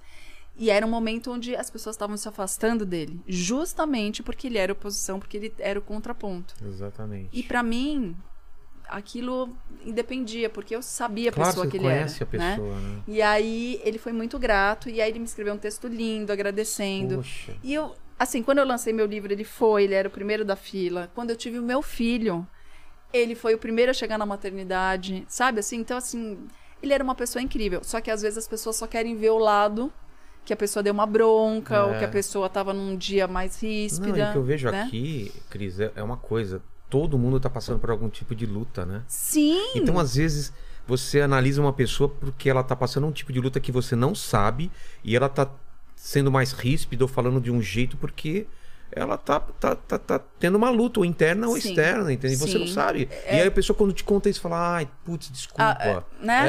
É. É. Por que, que a gente não dá esse benefício da dúvida, então, pra todo mundo? né? Exatamente. Você não sabe se a pessoa tá doente, se ela É. tem um familiar que tá doente. Principalmente agora, no momento que a gente tá É. vivendo, a chance disso estar acontecendo, a pessoa tá enlutada. Exatamente. Porque, na verdade, todo amadurecimento que a gente tem, a gente tem uma perda. A gente deixa alguma coisa pra seguir. Então é um luto que a gente vive, né? E às vezes esse luto demora mais, às vezes esse luto demora menos, Cada um né? tem um jeito Qu- diferente. É, que nem a né? gente na TV. Quando você é tirado do ar, isso aconteceu comigo, na hora, é como se arrancassem o teu chão. É. Aí você fala, por que que isso tá acontecendo? E naturalmente você quer se revoltar. E fala, não, por que que tá fazendo isso? Não, não é possível, eu dou meu sangue, eu faço tudo tal. Mas... Ou se comparar, né? Tal pessoa tá lá e eu não tô, porque É, não, as é pessoas têm, têm, É. têm, né, vontade de fazer isso e, e a vida leva a gente pra isso. É. Mas aí, o que, que você tem que fazer? Você tem que botar o pé no chão de novo, a bola no chão e falar assim: por que, que isso aconteceu? O quanto disso a parcela de culpa é minha? Porque não tem sacanagem 100%. Alguma coisa aconteceu, ou pelo menos você permitiu que acontecesse. A gente não percebe, mas a gente permite que as coisas aconteçam. Então foi um não que a gente não deu, ou foi um sim errado que a gente deu, ou a gente deu a entender que tal coisa poderia acontecer, a gente deixou acontecer. Exato. Às vezes por medo, às vezes por necessidade. Que é isso também, as pessoas têm boleto pra pagar no fim do mês. Então, às vezes a gente aguenta coisas porque a gente precisa pagar a conta, né? Então, é isso. Você não sabe a necessidade de cada um. Então, é difícil julgar. Olha o que aconteceu agora com o Thiago Leifert. Quanto esse cara foi julgado E porque ele saiu do ar, o que tava acontecendo. entendeu? Todo esse cara foi julgando. muito julgado. Tchau, mãe. Não vai... Tchau, meu amor. Não- Amei te conhecer. Não quer falar nada mesmo? Beijo. Manda. Fala no Ai, sua microfone. linda, maravilhosa. Até se arrumou, olha só. Olha, tá linda de rosa. É. Cris, eu sou sua fã. Ah, meu amor. Eu fiquei muito feliz Eu de também. pessoalmente, tá? Deus te abençoe muito. Você Tirou foto. dobro. Tirei foto. Um beijo. Um beijo. Fica Tchau, com mãe. Boa Deus. noite. Boa noite. Amém. Que linda, gente. Eu amo. A gente tá falando do. Aqui, foi, A gente é, tá falando do Thiago Leifert, Leifert, entendeu? Quanto esse exatamente. menino foi julgado. Eu chamo todo mundo de menino e menina, né? Mas assim, foi Mas é muito mesmo. julgado porque tava saindo do ar e tava saindo no auge. Tava deixando o É. Ninguém maior entende programa isso. É. de audiência da televisão brasileira. E ali tava no The Voice, parou no meio. Olha o que tava acontecendo na vida dele. É. Na verdade, ele foi muito, muito honesto. Então ele passa do vilão pro cara mais É. honesto do planeta. E as sabe? pessoas que estavam julgando, será que elas não falam. Ah, se eu tivesse esperado mais um pouquinho. Eu acho Porque que teve pressa gente que fez e teve gente que não fez. Que não fez. Porque né? a maldade também é inerente ao ser humano. Então tem gente que é má. Tem Eu gente também que acho. é ruim. E tem Hum, gente que é essencialmente ruim. É. É. difícil a gente ter que admitir isso. E são essas pessoas. Por isso que você até tinha me perguntado se eu É. acreditava, Ah, se não, tinha não. esperança, né? Porque a gente vai viajando, eu sou assim mesmo. É. Falo mais que a meia da cobra. eu falo mesmo. Mas o que acontece? Eu tenho esperança, mas eu também acredito que existe essa essência ruim que não passa. A gente vai sempre viver com essa essência. O, O- o- que tem que acontecer é a gente saber como lidar com ela. E E, como também- abafar isso. E valorizar essas pessoas que são essencialmente boas e que ficam Exato. caladas porque estão fazendo outras É coisas, isso, né? é porque os isso. maus, eles não, eles são ativos, eles vão e Isso. vão brigar. Agora, a grande maioria boa, às vezes, fica quieta. né? Exatamente. Por isso que a gente tem que estender a mão para outras pessoas que a gente considera que são pessoas boas, necessárias. Então é isso, é indicar, no teu caso, né? Falar, pô, olha, tem um amigo meu Isso. que tá lá com uma peça, que tá lá com Isso, stand-up, que é super legal. Vai lá, tal, É. que esse cara é bacana. Sabe? Às vezes são pequenas coisas, uma fala nossa, que vai mudar a vida de alguém, que vai ajudar uma pessoa, sabe? Que merece ser ajudada. E aí, da outra, você não precisa falar mal. É só não. É só não falar. É. Não existe. Esquece. Que aí, né, essa coisa acaba morrendo. Por isso que eu não gosto dessa coisa de ficar respondendo, é, Tá tweetando em cima do outro tweet, sabe? Pra Não. falar que, ah, isso aqui, isso aqui, isso aqui. Esquece. Porque a pior coisa que tem para as pessoas que gostam de lacrar em cima da desgraça alheia é você ignorar. Porque tudo que elas querem é biscoito. Aí, ao invés de você dar biscoito, você dá a ignorância. Ignora. Que aí a pessoa morre com a ideia dela, ela vai tentar inventar outra ideia. Essas pessoas são loucas, entendeu? Pra aparecer. Pra tentar se fazer pertencer a algum grupo, a algum lugar. E elas vão se enfiar em outra coisa. Se não é nesse, elas vão pro outro. Vai ser Sempre, assim. é. Ela vai ser assim. Ela não vai se conformar em ficar na dela, quietinha e ser uma pessoa melhor. Essas pessoas não querem ser melhores. Elas querem ser desse jeito que elas são, porque só assim que elas se encontram com outras pessoas iguais. Ela tem. Ela, ela- eu acho que elas têm tanta. é, pre- Eu acho que todo, todo cancelamento nasce de pessoas invejosas mesmo, pessoas que Sim. não estão satisfeitas com a própria Sim, vida. com Porque quem tá certeza. satisfeito com a vida. Você nem tem um lembra. filho, é, tem filho, tem uma família É. legal, tá curtindo isso, não tem tempo de Isso. ficar odiando as outras pessoas. Exato. Já parte daí. Lógico. E outra coisa também vem de uma, de uma vingança de alguma coisa que a, pessoa queria ser e não é, né? Exato. Ela E- talvez que gostaria de ser, tá fazendo o que você tá fazendo e não tá, e, e te culpa por, por isso. Exatamente. E, e problema todo mundo tem. É. Todos nós temos problemas. Pô, Agora, como a gente lida com esses problemas? estamos falando aqui antes, eu vou fazer uma colonos, colonoscopia. Colonoscopia. Colonoscopia. É. O assunto antes aqui era laxantes, gente- colonoscopia. Exato. Era cocô, basicamente, né? É, era uma merda. Era uma merda, era um assunto merda, né? Mas é importante. Eu, por exemplo, fiz e descobri dois pólipos no meu intestino. Se eu não tivesse feito o exame, provavelmente. Mas veio, por, por um motivo. que- Graças a Deus, a minha ginecologista é maravilhosa e ela pede uma batelada de exames pra mim desde sempre. Isso é então bom, eu já né? faço mamografia, por exemplo, há muito tempo, porque eu tenho pessoas na família que já tiveram câncer, então é necessário. A colonoscopia geralmente começa a se fazer a partir dos 50 anos. Eu comecei antes também. Ela falou, vamos começar antes. Porque pode dar mais problemas. Porque a alimentação que a gente tem Vai piorando. é difícil, é. entendeu? A gente tem uma alimentação com muita coisa errada dentro dos alimentos e a gente não consegue ficar parando e olhando para rótulo o É. tempo inteiro e falando, ah, isso aqui é, não dá. A nossa vida pede que a gente ande para frente, essa loucura toda, tal. E aí o que acontece? Fui lá fazer o exame, achando que era um exame de rotina. E depois descobri que eu tava com esses dois pólipos que já foram retirados na mesma hora no exame. Isso que é bacana. Eles já tiram na mesma hora, faz a biópsia, graças a Deus. Era benigno, não tinha nada demais. Mas é necessário fazer. Então você vai fazer, eu vou fazer também agora. Também vai fazer outro? Tem que fazer outro. Ah, de tempo em tempo? De tempo em Eu tempo vou você- ter que fazer também é. daqui um tempo, eu vou ter É, que fazer de novo. O ideal é você fazer assim, pelo menos daqui uns dois anos, Ah, tal, é? pra, pra, pra ver se tá tudo bem. Principalmente se der uma alteração que nem deu o Entendi. meu. Então a gente tem que fazer, não tem jeito. Porque o check-up, tem muita gente que tem medo de check-up, né? Ah, eu vou descobrir alguma coisa. É, mas é melhor é descobrir, melhor descobrir né? pra tratar, né? É Eu, que eu sou desses que eu tenho medo de descobrir certas coisas, mas eu faço, né? Descobri agora, é, final do ano passado, com o Dr. Muzi. Uhum. Vocês conhecem o Muzi, maravilhoso, médico e tal. Veio aqui também contar a história dele. E descobri que tô com hipotireoidismo, e- e- Hipotireoidismo. E, gordura no fígado. E. Como que é? Pré-diabetes. Falei, meu Deus, cara, eu não devia ter feito esse monte de exame, que eu ia continuar não sabendo. Ele falou, não, cara, tudo isso dá pra Ainda tratar. bem, Aí tô tomando exatamente. remédio pra Porque sem saber, você ia fazer a tua alimentação errada, É, ia continuar. e mudei tudo a E partir aí você daí. podia pagar, simplesmente. Um dia pagar e acabou, entendeu? Então, é necessário. Ô, Lene, não vamos mais pedir pizza aqui. Exatamente. Só se o convidado quiser pra ele, mas eu não como. Porque foi a pizza que foi o. É, se o- pedir pizza tem que ser aquela de, de rúcula, de E- brócolis. Não, mas é a massa que eu É, a acho. massa É. integral. Massa integral, Massa entendeu? integral. Tem que lembrar isso. Tem massa de couve-flor, que é gostoso também. É. Massa de couve-flor, nunca tinha Tem, ouvido falar. tem. Dá pra você fazer com a couve-flor também, Ah, se você vou gostar, experimentar. né? A minha mulher faz umas, umas receitas fitness aí. Então, aproveita, embarca. Eu não né? gostava, né? Mas agora. Ah, Aquelas vai coisas meio sem sabor, sabe? Ah, macarrão integral é ruim. Mas se acostuma. então, eu tô acostumado. É, mas é. Tipo, chocolate é, amargo. Odiava. É, Hoje é. em dia eu como de boa e acho normal doce. Não é? Mas antes eu A gente- odiava. Mas a gente muda, e aí você vai se adaptando, aí quando você come alguma coisa. É. Né? Nossa, boa. Aí boa. pesa, né? É, e a idade também vai pesando tudo, né? Uma desgraça. É. Mas, Cris, você falou uma coisa legal, assim, de bastidor de televisão. Sempre quando vem jornalista, repórter aqui, eu, eu gosto de saber mais de bastidor. Como que é uma, uma redação? Como que é o, você, por exemplo, numa televisão, você chega... Como, como que é uma, um dia a dia seu, assim, na televisão?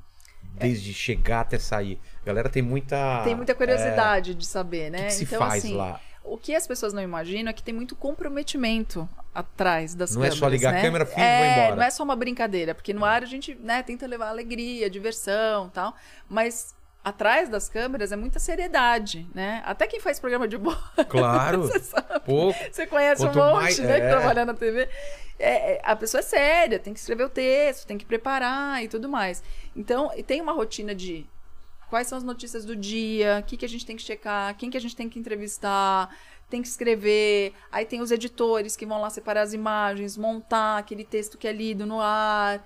Né? Então, o que, que vai ter no palco? Vai ter alguma ação de palco? Vai ter alguma Mas, brincadeira? mas isso é uma reunião com todo mundo junto? Tem. Ou isso é por grupos? Tem que- reunião e aí depois o trabalho é distribuído e as pessoas vão trabalhar e depois vai se reunir. Então, assim, é muito trabalho de equipe. Não dá pra trabalhar sozinho. Eu não consigo trabalhar sozinha. Então, eu acho que o jornalismo traz isso também, né? Para quem. Por isso que muitos apresentadores hoje na TV vêm do jornalismo. Porque a gente tá mais acostumado a trabalhar em redação com equipe. né? Você sozinho, você não consegue editar um jornal. Você precisa da pessoa que apura, da pessoa que escreve, da pessoa que vai fazer a diagramação, do fotógrafo, né? Então tem muita gente envolvida. Eu tô assim, Claro, resumindo. né? Resumindo. Mas tem muita gente envolvida. E na TV é a mesma coisa. Tem a pessoa do áudio, tem a pessoa, A pessoa do áudio é que cuida do seu do, áudio. do microfone, tem um que fica lá Tem em um diretor cima. de TV? Tem o diretor de. O que, Exatamente. que faz o diretor de TV? Eles ficam decidindo as imagens que vão pro ar. Então, Tá. assim, se sou eu, se é você, se é um plano aberto, Que né? O diretor de TV não necessariamente é o diretor do programa? Não, não necessariamente. Ah, é? Explica pra gente a Tem, tem um diretor para imagens e aí tem um diretor geral do programa que é ele que vai distribuir. Então, falar, ah, corta ali, corta no Vilela agora. Vamos pra tal matéria vamos pra tal agora, matéria, chama chama, o break, Ah. exatamente. E tem outras pessoas também que Produção, ajudam. que o pessoal não tem a sabe. produção que sem rala produção, muito. é, sem produção não tem televisão. Não tem né? televisão, então são as pessoas que ligam, que apuram, que checam, que trazem o convidado, que, assim, desde saber se tem água pro apresentador no palco. Se o cara tá preso no trânsito, vai demorar Exatamente, tem tudo isso. Se, se a poltrona do programa tá ali, se é aquela mesma. Se o apresentador chegou, se o maquiador tá tudo bem pra fazer a maquiagem. Então tem o maquiador, tem o é cabeleireiro. muita- É. muita gente. Aí tem o câmera, o cabo man, tem a pessoa que passa o TP, que é a- a- são as letrinhas que a gente vai lendo, né? Por mais improviso que você faça, sempre tem alguma coisa ali que te dá uma base. E se dá pau no TP? Já Camareira. aconteceu de dar, dar pau no TP? Várias vezes.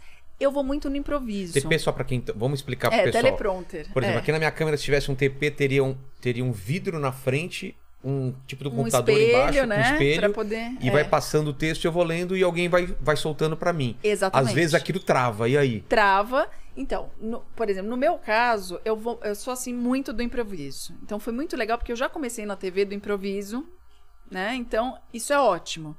Porque ali, por exemplo, fala cinco minutos, ou fala 50 minutos, ou fala cinco horas. Você tem que estar pronto pra, É. tudo, né?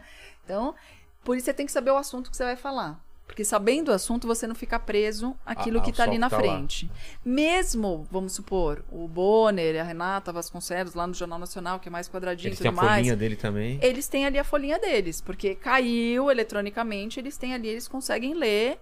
E hoje eu já vejo que eles têm uma permissão maior, até porque o Bonner é o chefe lá do jornal, de fazer um improviso ali, falar alguma frase que não tá no script, tudo bem. Claro que eles têm ali as devidas proporções, porque, né? Mas eu posso improvisar mais. Então caiu, você vai. Mas eu prefiro improviso do que ficar na leitura, porque eu acho muito mecânico, Entendi. sabe? Eu prefiro mais essa história do bate-papo, de conversar, de trazer.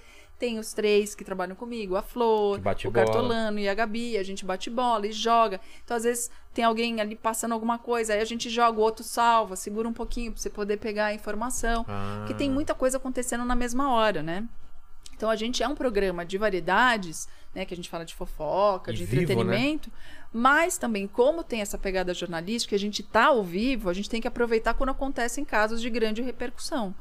E aí, como eu sou jornalista, eu posso falar de outros temas também. Então, acontece, que nem agora, aconteceu com esse rapaz no Rio de Janeiro, congolês, que foi espancado até a Vocês morte. estavam no ar ou não? Aí a gente tinha acabado de chegar as imagens do Nossa. espancamento, porque todo mundo tinha dado a notícia, mas Eu nem vi, nem vi que tinha uma imagem. coisa horrorosa, horrorosa, porque foi graças a essa imagem que eles conseguiram prender. Era uma imagem o quê? os de autores do crime. segurança? É, Era uma câmera de segurança, e aí, graças. Então, na hora que a gente tava no ar, falou, ó, acabou de chegar a imagem, vamos colocar no ar. Então, colocou no ar e a gente foi narrando aquilo no ar Comentando. e comentando, mas assim, eu tenho que saber o que é o caso. É, a eu história tenho que ler toda, antes, é. eu tenho que por Quem é né, ele, que que- saber tudo pra você poder no improviso, porque não dá pra você tirar da cartola uma história que você não sabe o que, que é, né?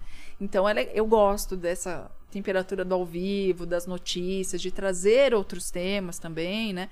Porque as pessoas que estão assistindo ali também querem saber o que tá acontecendo. Claro. Então elas têm que ter essa segurança Tem de que a gente nem tá ouviu falar sobre o caso, né? Exatamente. Elas têm que ter essa segurança de que a gente tá ali fazendo variedade, fofoca, brincando, mas a qualquer momento, se acontecer alguma coisa, a pessoa vai saber, né?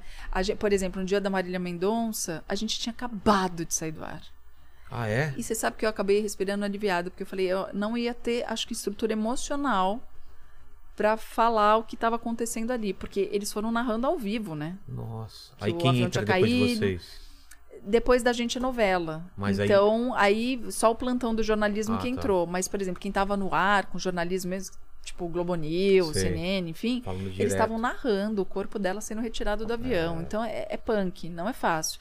Então aí, por mais sério que você seja, por mais estrutura e por mais técnica que a gente tem, porque é técnica, as pessoas perguntam muito isso. É. né? Como é que você consegue segurar a emoção? É técnica de você entender, de respirar, de falar, não, eu preciso dar notícia, porque as pessoas em casa querem a notícia, não querem minha emoção. Mas tem horas que não dá. A gente se emociona, a gente se exalta, a gente fala. Eu tento equilibrar, mas tem horas que você tem que demonstrar emoção, porque é impossível você ficar impávido, colosso É. ali, né? Sem Você falar. começa na televisão em que ano? Olha, a TV foi em 2004. 2004. 2004. Não, que eu ia perguntar se você tava no ar quando teve as, as Torres Gêmeas, né? Porque também deve ter sido Não, eu tava coisa na redação ainda da revista, eu tinha acabado de entrar na redação para trabalhar e tava lá na TV, tava caindo a segunda. Porque eu tava no carro quando caiu Quando a caiu a primeira, e primeira? ninguém tava entendendo muito bem o que que era. A princípio parecia um acidente. É, um acidente. Né? Quando eu chego e aí eu vejo a imagem do avião atingindo, eu falo, é a imagem. Não, é o pessoal da redação falou, não, é outra, outra é outra. Nossa! E aí a gente foi vendo aquilo tudo em tempo real. Então, a TV tem isso, ela tem esse dinamismo Ah, tem a internet? Tem, mas a TV tem isso, pessoas preparadas pra estar narrando É. aquele episódio, né? E também é legal, porque tem muita gente que hoje com celular consegue fazer as imagens e Que graças a, não teria- isso, é, a né? gente tem outras, outras e outra, E aí- outros ângulos que a E gente aí você não vê como a teria. TV já conseguiu se abrir, É. já conseguiu abrir a mente de Absorver isso. Poder colocar no ar vídeo que as pessoas mandam, É. independente da qualidade, porque antes tinha, ah, você pode filmar assim, pode filmar assado com tal qualidade. Dane-se, o importante é o conteúdo, né? E agora com a pandemia também aprendeu-se a fazer a entrevista à distância, que é uma coisa que sempre poderia ter sido feito É. e agora vai facilitar, porque você pode entrevistar qualquer pessoa em qualquer lugar do mundo, né? pessoas, né? Que tinha aquele padrãozinho que não podia, você tem que mandar a equipe, aí tem todo um custo de É. produção. Aí você fala, ah, deixa, então não vamos fazer a entrevista porque não vai ter equipe, né? Porque quando sai uma equipe, sai bastante gente, né? Então, Total, o custo né? é alto, né? Tal Eng, né? É, exatamente. Eng, é, no mínimo é um produtor, um câmera, No mínimo umas quatro um pessoas tem que ir. áudio, É. motorista. É, exatamente. Ainda tem a parte do rango, né? Que tem que ver. Nossa, tem que é- ver, é. exatamente. O pessoal não tem ideia de Não que... tem ideia do É. trabalhão que dá. Às vezes, pra ir um minuto no ar, É. você gravou não sei quantas horas. Quando a gente faz reality, que nem o Fábrica de Casamentos, são muitas e muitas Parou, né? O Fábrica Parou tá por causa da parado. Covid. A gente tava na quarta temporada, no meio da Eu tive na temporada. gravação de uma, você sabe, né? Sei! É. Separaram, né? Fiquei Então, isso que eu ia falar, essa é a no- é a Pô. parte ruim, né? Ai, eu fiquei triste. Pô, E eu não achei que eles iam separar nunca. eu sabe? Porque também. Casal super de boa, eles, os É. dois se davam muito bem e tal, mas não tem como saber, né? É, não. Mas foi legal aquele, hein? Foi divertido, não foi? a. Quem que cantou lá? A, A Joelma. A Joelma! A cara! No meio do, do negócio, a Joelma. O noivo era do. Pará. É, aí, ó. Pô, foi muito legal. Muito E a legal. família amou, né? É. Que isso, a gente tem que agradar todo Eles mundo. não sabiam, né? Ninguém sabia. Não, tudo surpresa. Lá é 100% surpresa. Então vamos, vamos falar desse projeto do, do Fábrica de Casamento. Como que é? Então, Pra quem nunca viu. o Fábrica foi muito legal, porque o Fábrica foi a minha saída da Record e da pro SBT. Como que foi esse convite? Então, eles tinham a ideia de fazer algo relacionado a casamento, porque era um tema que estava ficando forte na TV, mais no exterior, e aqui via cabo. Então Tá. a Discovery, junto com o SBT, eles estavam pensando num projeto para fazer. N- essa- Não existia esse formato já e compraram? Não. Criaram uma coisa? Nós criamos do zero. Então, Sério? Eu Todos achei que era um formato nós, comprado. Não, é um formato 100% brasileiro. Olha que legal. que a gente sentou e fez a várias mãos. Eu acho que brasileiro gosta de casamento mais do que outros. Eu, eu acho, né? É, povo latino tem essa É, coisa, né? Talvez do- os é. gregos também que gostam de. É, também. eu não sei também. como. Eu sei... Ah, que besteira que eu falo, mas eu não sei como que o pessoal come depois, que eles quebram os pratos, depois como que faz na festa. né? Os caras começam a quebrar os pratos e depois come onde? né? Como com a. É. Mas, pô, que legal que foi do zero, então. foi vocês- do zero que a você gente participou começou. dessa- Participei. Graças dessa a Deus a gente foi fazendo, foi testando, foi Mas gravando você foi piloto. chamada pra isso no Eu SBT? fui chamada pra isso, pra fazer É. o Fábrica de Casamentos, era totalmente risco, um reality novo, não se sabia o que ia ser, se ia dar certo, se não ia. Eu falei, eu topo, Mas quem vamos, te vou chamou? Não arriscar. foi o Silvio? Foi não, não, mas depois que, A assim... gente fica imaginando, né? O Silvio faz tudo, né? É, Ô, Cris, Cris Flores, você, você quer, você ele quer não faz trabalhar? tudo, mas ele sabe de tudo. Com certeza. Ele sabe de Mas tudo. já imagino ele ligando, né? É, é. Não, mas algumas pessoas tiveram esse privilégio, É? né? Mas assim, ele não ligou pra mim, mas o meu nome foi aprovado por ele. Ele que deve entendeu? ter dado o É, ok, ele, dá- né? Ele dá o ok ali e tá certíssimo. Ele é um gênio. Claro. Ele é um gênio da comunicação. O maior comunicador que a gente tem aqui, disparado. Todo mundo quer fazer igual a ele, óbvio, porque ele é o grande mestre. Não tem. Impossível, ninguém ninguém será. é associado à televisão mais do que ele. Jamais. Ele e Hebe Camargo. Não adianta você falar, ah, você é a nova Hebe. Não, querido, não vai ser. Já esquece foi, essa esquece. frase aí, porque É, não rola, era, entendeu? Não tem como. Eles são os mestres, os guias que a gente tem. Segue o mestre, entendeu? Faz É. o que. Sabe? E é isso. O Silvio, ele tem uma preocupação muito grande com o público. Respeito muito grande. Então, tudo pra ele é pro público. Tudo. Deu certo, o público gosta, é assim, o público entendeu. Então, tudo que a gente faz é pensando no público. Então, isso é genial. Tudo, cada passo. É a roupa, é a maquiagem, é o que você fala. Então, às vezes, o Silvio pergunta dez vezes a mesma coisa. Aí as pessoas falam assim: Mas, Silvio, você já não ouviu o que a É. pessoa falou? Então você, é- você é, É, carioca, é. Você, você mora no Rio, então você é carioca. Isso! Porque você mora no Rio de Mas no. Rio então. mesmo, Mas no né? Rio mesmo, né? Fala, é, Silvio. Então você é carioca. Sim, eu sou E carioca. você vê como precisa, porque a Bruna, a mulher da Ludmilla que tá lá no BBB, que é carioca, tava perguntando se Rio de Janeiro é uma cidade do Rio de Janeiro, se O tem estado e a quê? cidade. É. Nossa, Entendeu? Você vê como precisa. É. Entendeu? Rio de Reforçar. Janeiro do Rio de explicar. Janeiro, então. É. Entendeu? Ela falou, mas fica no centro, entendeu? Mas você chegou a falar. Você encontrou já o Silvio? Falou Já, com- é? já participei do programa E aí? dele várias Como que é? vezes. É maravilhoso. Eu já tinha conhecido o Silvio porque eu fiz júri do troféu imprensa, Ah. quando eu tava na revista. Então já dá. Você vê o Silvio, a primeira vez que eu vi o Silvio, eu É fiz xixi meio- na calça. É, então, eu eu fiz falar. xixi na calça. Literalmente, você tá falando? Literalmente. Ah, achei que era uma figura de linguagem. Não, eu fiz. Se mijou nas calças mesmo. Eu vi ele passando na rua uma vez sem segurança, sem nada. Eu falei, não pode ser o Silvio. Isso É há o muito tempo próprio, atrás. é. Ele parece um cara, um- aqueles bonecos de cera dele, tudo certinho aqui. Você fala, não, não é possível. É um boneco que tá passando. E era é ele mesmo. impecável, ele é impecável, né? E você vê na hora que chega aquela entidade na sua frente, você Ele é fala, alto, né? desiste, desiste, me belisca, né? Então ele chegou e super querido. E aí a primeira coisa que ele falou foi para todos os jornalistas: vocês estão no SBT, o prêmio é dado aqui, mas eu peço a vocês que vocês sejam imparciais aqui e votem quem vocês quiserem com o coração de vocês, com a técnica de vocês, com o profissionalismo de vocês. Vocês não são obrigados a votar no SBT. É o prêmio da televisão brasileira. É a única emissora que faz isso. É. Não tem, nos outros canais não tem prêmio pra outra emissora. Ninguém fica falando da outra Não, se, emissora. al- se premiam só, né? Ele não, ele, ele vai lá e faz questão. Agora tá sem um tempo ter, né? É. Porque não tem como. Mas é o prêmio da televisão brasileira. Então, eu- na primeira vez que eu vi, eu acredito que eu tô de frente pro Silvio. Ele me deu aquele nervoso. Quando eu percebi, já tinha escapado um pouco ali, entendeu? Nossa, deu aquela. Deu aquela. Aquela que você segura. é, aquela. Caramba. Ah, eu falei, ai meu Mas Deus. do depois você já foi se acostumando já Aí, aí eu fiz duas vezes o troféu imprensa, e depois, quando eu fui trabalhar, a primeira vez que eu fui trabalhar no SBT, eu fui trabalhar na assessoria de imprensa do SBT. Ah. Eu saí um, de- um pouco da TV e fui pra assessoria, porque eu tinha tido meu filho. E aí eu queria cuidar do meu filho, e aí o SBT me deu todas as condições do mundo. E aí o que foi muito legal, que o departamento que eu tava acabou, eu saí e eu ainda fiquei com seis meses de plano de saúde pra mim e pro meu só. filho. Eu não era carteira assinada, eu era PJ e eu recebi todos os benefícios. Eles foram absolutamente incríveis. Então eu tinha uma gratidão assim com o SBT, tanto que quando me chamaram pra voltar, eu não pensei duas vezes. Eu sabia que a casa era maravilhosa. E quando Todo eu pisei de volta, as pessoas que já trabalhavam lá, porque o SBT tem isso, tem muita gente que trabalha lá há 40 anos. É, há muito tempo. Muita gente, porque as pessoas amam trabalhar lá, amam o Silvio, amam trabalhar lá. E aí é um dos melhores lugares para se trabalhar, sim, premiado. Eu tô falando isso do prêmio que existe. E aí as pessoas vinham falar comigo, você lembra de mim quando você estava aqui na assessoria? Ai, que legal, que bom, olha, você virou Nossa. apresentadora, que feliz, a gente tá feliz por você. Essa alegria, essa coisa de comunidade, de família, é muito latente lá.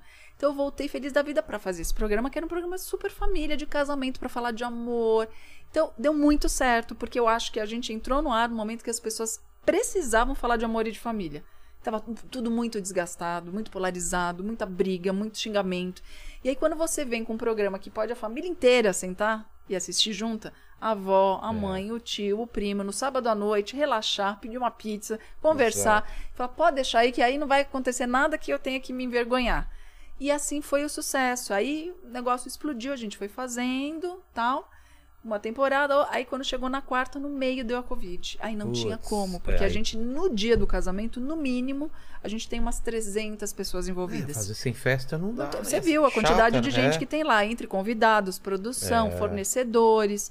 Então não tem. E como que a gente vai fazer com aquela emoção toda que você viu, que a gente viveu lá? Pô, é todo se- mundo de É sempre máscara. naquele lugar? Não, cada casamento é feito em um lugar diferente. Não, a gente. Agora a base era no SBT. A gente Ah, estava é? fazendo dentro do SBT, na- no parque aquático, que a gente chama, que Sei. é onde tem a piscina, que é onde se faziam as pegadinhas, as, as provas do topa tudo por Topa tudo dinheiro. por dinheiro. Exatamente. Então, hoje tem o Bake Off também, que é feito lá, né? E aí, o que que acontecia? A gente tinha um- uma explosão de emoção muito grande, que com a Covid é impossível. Você É. não pode abraçar, você não pode É beijar. verdade. Como é que eu vou botar uma noiva de máscara Nossa. Pra beijar um noivo de máscara e aí os convidados que querem falar, que É. querem se não, não dá. O programa é, é de contato. Então não Exato. tem como. Então a gente tem que esperar. Mas não tem previsão também de volta? Não, é, todo ano a gente fica, agora vai. É. Agora vai, Esperando, não vai, né? Pelo menos agora tá todo mundo vacinado, mas ainda assim a gente tá vivendo um período É. difícil, com muitos mortos. Não dá, entendeu? Então, Tá estranho, eu, né? eu, eu não vou viver em paz na minha vida se eu souber que alguém foi até É. o programa, pegou e morreu, sabe? Não é impossível, a gente tem que ter responsabilidade. Eu não consigo. Eu sei que tem muita gente que já tá levando a vida como se nada houvesse. Eu ainda não consigo. Pra mim é muito tá difícil. lambendo o corrimão do, do metrô já, né? Ah, agora acabou. co- Não, não acabou o Covid, não, cara. Calma. Não acabou, É. tá aí. E, te- e eu vou te falar, eu tenho ainda resquícios da Covid, assim. É mesmo. Memória afetadíssima. Além da idade, Eu nem sabia que afetava a memória, afeta sabia? muito. E assim, coisa básica. Eu olho e falo, é. Bala. Jujuba. É, Jujuba. Jujuba, então já tá. Coitado do Arthur lá, eu falo Jujuba do, do BBB lá, Maíra Card, coitado, não deixa de comer, ele tá lá, tudo. Vamos mandar pra ele. Mas é, eu olho assim, eu falo, gente, bala, bala. Pra mim bala. tá assim com o nome de convidado. Às vezes ele pergunta Então- "Eh, quem que vem amanhã. Eu falo, ai meu Deus. Mas é assim, é, eu é uma, sei o nome não, É uma memória curta, não é aquela memória, ai, quando eu era criança, É, não, não, daí é, tá ok, é é. curta, é. de agora, assim, então assim, você fala, ai meu Deus, qual? A gente tem que ter, fazer uns exercícios pra voltar essa Então, memória. eu, fui- eu tô fazendo um monte de exame pra ver o que que tá rolando aqui, perdi muito cabelo, perdi metade do meu cabelo. Sério? É, eu paladar ganhei eu cabelo. Porque eu fiz transplante. Ah! Aí é diferente. Ganhei cabelo e ganhei barba. Eu tinha umas falhas aqui. Você fez na barba? Fiz. Obrigado, Stanley Bittar. Olha só. Ah, que maravilha! Pagar minha, né, pagar minha Paga permuta, aí, né? é, vai nessa. Pô, eu sou exemplo dele. Eu acho que foi, eu sou o cara mais cabeludo que ele já fez. né? Lembra como que era? Tinha umas entradonas aqui, umas falhas aqui, mas ele fez na Nossa, barba eu não mesmo. lembro que você tinha essa falha toda, É, eu- gente. é porque É. assim, sabe quando você toma banho e você vê aquele negócio ralo assim, você fala, um Sei, dia sei. vai dar muito problema? Eu falei com ele e já falei, já mete uns É. Já enche o jardim E aqui atrás eu falo, dava aquela misturada aqui pra não, pra não ter aquele buraquinho pega a aqui. capota, É. fecha. Mas caiu o Puxa cabelo. daqui, Caindo o cabelo mesmo? Muito cabelo, era uma coisa absurda. Eu Nossa. pegava assim, caía. Nossa, muito cabelo. O olfato e paladar demorou muito pra voltar eu acho também. que a gente vai demorar um bom tempo pra todo mundo saber Pra exatamente que a, que é a extensão dos problemas mesmo. né? Exatamente. Então, ah, não tive nada. Vai nessa, vai fazer os exames lá pra ver se tá Vê tudo, tudo, certo, né? né? Não só pulmão, não, só. exato. Porque pra mim o pulmão não deu nada. É, pra mim também não. Mas tem de tudo. A gente ouve tudo quanto é caso. Teve gente que afetou só o intestino, teve gente que afetou circulação. A minha circulação também. Tive que tomar anticoagulante É durante mesmo? 20 dias. Com Meu risco de Deus. trombose. Então, né, eu já fiquei assim, porque. E aí vem o pessoal aqui, que ve- veio, veio uma astral aqui falando É. que 2023 que vem uma variante mais. Aí coisa de, de leitura de Bíblia, umas coisas de, né, de leitura dele lá que ele falou. Que vai tá vir- na Bíblia? Não, é. Não sei se. Eu não lembro, faz tempo, né? Você Ai, lembra ou Eu não? não lembro também, mas, Mas é algo, ele deixou. pre- previsão, É uma né? previsão que coisa meio dada. Nostradamus, É, assim. exatamente. Que vem 23. aí um. 23 vai ser o ano, que isso que a gente viu não é nada. Ou seja, medo. Eu não duvido de nada. Eu também não. duvido de mais nada. Medo. Pode falar que é, a, gente acredita. Só Quando fala é- o que tem que fazer. né? Imagina, 20 anos atrás alguém fala, ah, vai uma época vai todo mundo andar de máscara na rua. Fala, ah, falou então. Tá, tá, não, vai vir uma pandemia. Que máscara o quê? Mas sabe o que é pior? A gente não Isso já viajava. aconteceu na história. E aí É. a gente fica negando o que aconteceu. A gente tem muito mais recurso hoje e a gente não quer fazer o básico que os caras já faziam na Idade Média. Mas você não achava Já estranho quando você viajava isso. antes e via japonês ou chinês com máscara? Os orientais Eles já usam usavam sempre, antes, é. sempre. E aí você fala, ai meu Deus, por que, que essa pessoa tá de máscara? Não, eles estavam se É prevenindo. claro, os caras já sabiam. Já sabiam, o né? perigo, né? É, De coisas exatamente. estão Não. no ar. E e quando, quando estourou mesmo a Covid, a gente tava em Nova York, voltando de Nova York. Em março, lá pra março? Não, foi em janeiro. Ah, tá. Só Quando que lá já começou. Já tava na Itália, já tava Já ruim. tava é. começando a falar que tinha um vírus da Se China. demorasse mais, vocês iam ficar presos lá. Total. É. Por- foi por, por muito pouco. Aí já tinha um vírus chinês tal, que o povo tava falando. Aí depois a gente descobre que não é um vírus chinês, né? É. Gente, é um vírus mundial, né? E aí, como é que faz? Eu lembro, em janeiro tava uma coisa tão estranha. Tem Era- um vírus muito distante que vai Isso, chegar, não mas vai tá chegar. só na China, eles estão controlando lá tal, mas cuidado. É que a gente teve aquela experiência do. Aquele que teve antes que não foi tão forte, não pegou geral, que era o, o- a gripe suína, lembra? Isso. Também fizeram um, um pavor e não aconteceu muita coisa. A gente fala, ah, é a mesma coisa. E não. É, só Aí- uma gripe, né? É. Aí a gente aí viu o que, que pesado, era, é. entendeu? Veio pesadíssimo. E também muito em função do negacionismo, Com né? certeza. Quando você começa a negar, negar, negar que o negócio tá acontecendo, Não, não aí eles acontece. podem, entendeu? É isso, máscara. Vamos usar máscara? Qual o problema? É. Entendeu? De usar uma máscara. Todos adultos, né? Maduros. Usa, não vai acontecer nada se você usar máscara. É Agora que nem não é, usa. lembra na época da- da- do cinto? Pra que, que eu vou usar cinto? Odeio cinto. Hoje todo mundo usa cinto. Fumada em de ambiente fechado. Nossa, era uma em coisa que era balada, super normal. avião. Não é? Lembra? Redação. Povo fumava. Nossa, redação cara, devia né? ser café e Nossa, cigarro, era né? fumaça, era Aquela- sauna, né? Era Chegava isso, em casa, o restaurante. cabelão e a roupa cheirando. Não é? Nossa. Restaurante, a gente comendo, o povo jogando Nossa, não consigo baforada, imaginar, não entendeu? consigo lembrar. Tanto tempo faz isso daí. E aí é isso, vem e fala tem que É. fazer, acabou, a gente acostuma, que nem alimentação, a gente acostuma, vai mudando, vai se adaptando e. né? Ó, eu vou pedindo pro, pro Lene já separar umas perguntas, mas eu quero saber então, ó. Você sai do, do- da, da, da Record Vou e pra vem SBT, pra SBT. faço fábrica de casamentos. E o, e o Baker, como que é? O Baker? É, o BBQ? É o BBQ. Isso. Baker. É o BBQ. é de churrasco, né? Exatamente. Quando que ele aparece? Então, quando eu começo a fazer o, o Fábrica, a gente grava a temporada, termina a temporada, aí vem a temporada do BBQ, que foi super legal também. Eu fiz duas temporadas, que era um programa de Falei churrasco. Bakery porque tem um programa também de. de né, Tem, de bakery. tem, tem, Viagem. tem, tem sim, tem.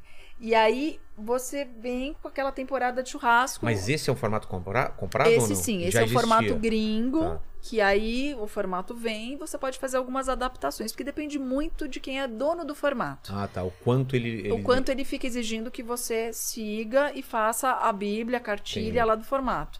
Tem, né, produtoras mundiais que são mais abertas e permitem, por exemplo, o BBB, eles conseguem fazer várias adaptações. Tem lá uma cartilha que você tem que seguir, mas o Boninho consegue com a criatividade dele jogar ali algumas coisas que até em outros lugares do mundo É, e depois copiam. repetem, isso que eu falo, depois replicam Sim, até, né? A gente exatamente. vira até um laboratório. né? Exatamente. E acontece. O Fábrica, por exemplo, também. ele- a gente foi para vários países. A Ah, gente é vocês do- venderam o formato? Pela Discovery foi para vários louco, lugares fez do o mundo. A gente contrário. foi dublado em vários idiomas. que é Ah. divertidíssimo. Ah, foi o, o de vocês, não que eles fizeram o mesmo formato com os o atores. formato pessoal também pode ser vendido, mas a gente também, em muitos Tire lugares. você, falando assim, agora, Sim! agora vamos, agora olha. Sim! Sim! Foi um momento. que lindo! É! Riquíssimo! Que legal! Momentalia.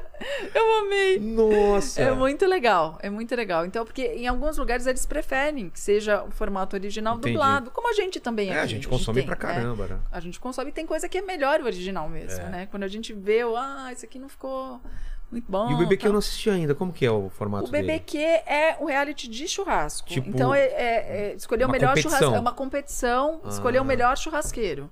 Então, vão tendo várias provas, com muitas Nossa, tá me dificuldades. dando vontade de comer churrasco. Só Ai, de falar, é, já imaginei também. cortando aquela Eu aprendi a comer um carnezinha. monte de coisa que eu não comia. É, tipo... Porque eu descobri o seguinte: não tem carne ruim de segunda. Tem carne mal feita. É, né? Porque os caras Pô, pegavam. Meu assim, cunhado fez uma panceta. Ah, Nossa, como é bom. Já comeu panceta? É é, demais. bom cara. demais. E aquelas coisas que, que os argentinos fazem que é. Morcilha? com- é, é com sangue. sangue. Você go- é. você gostou? Eu como. Eu comi também, mas.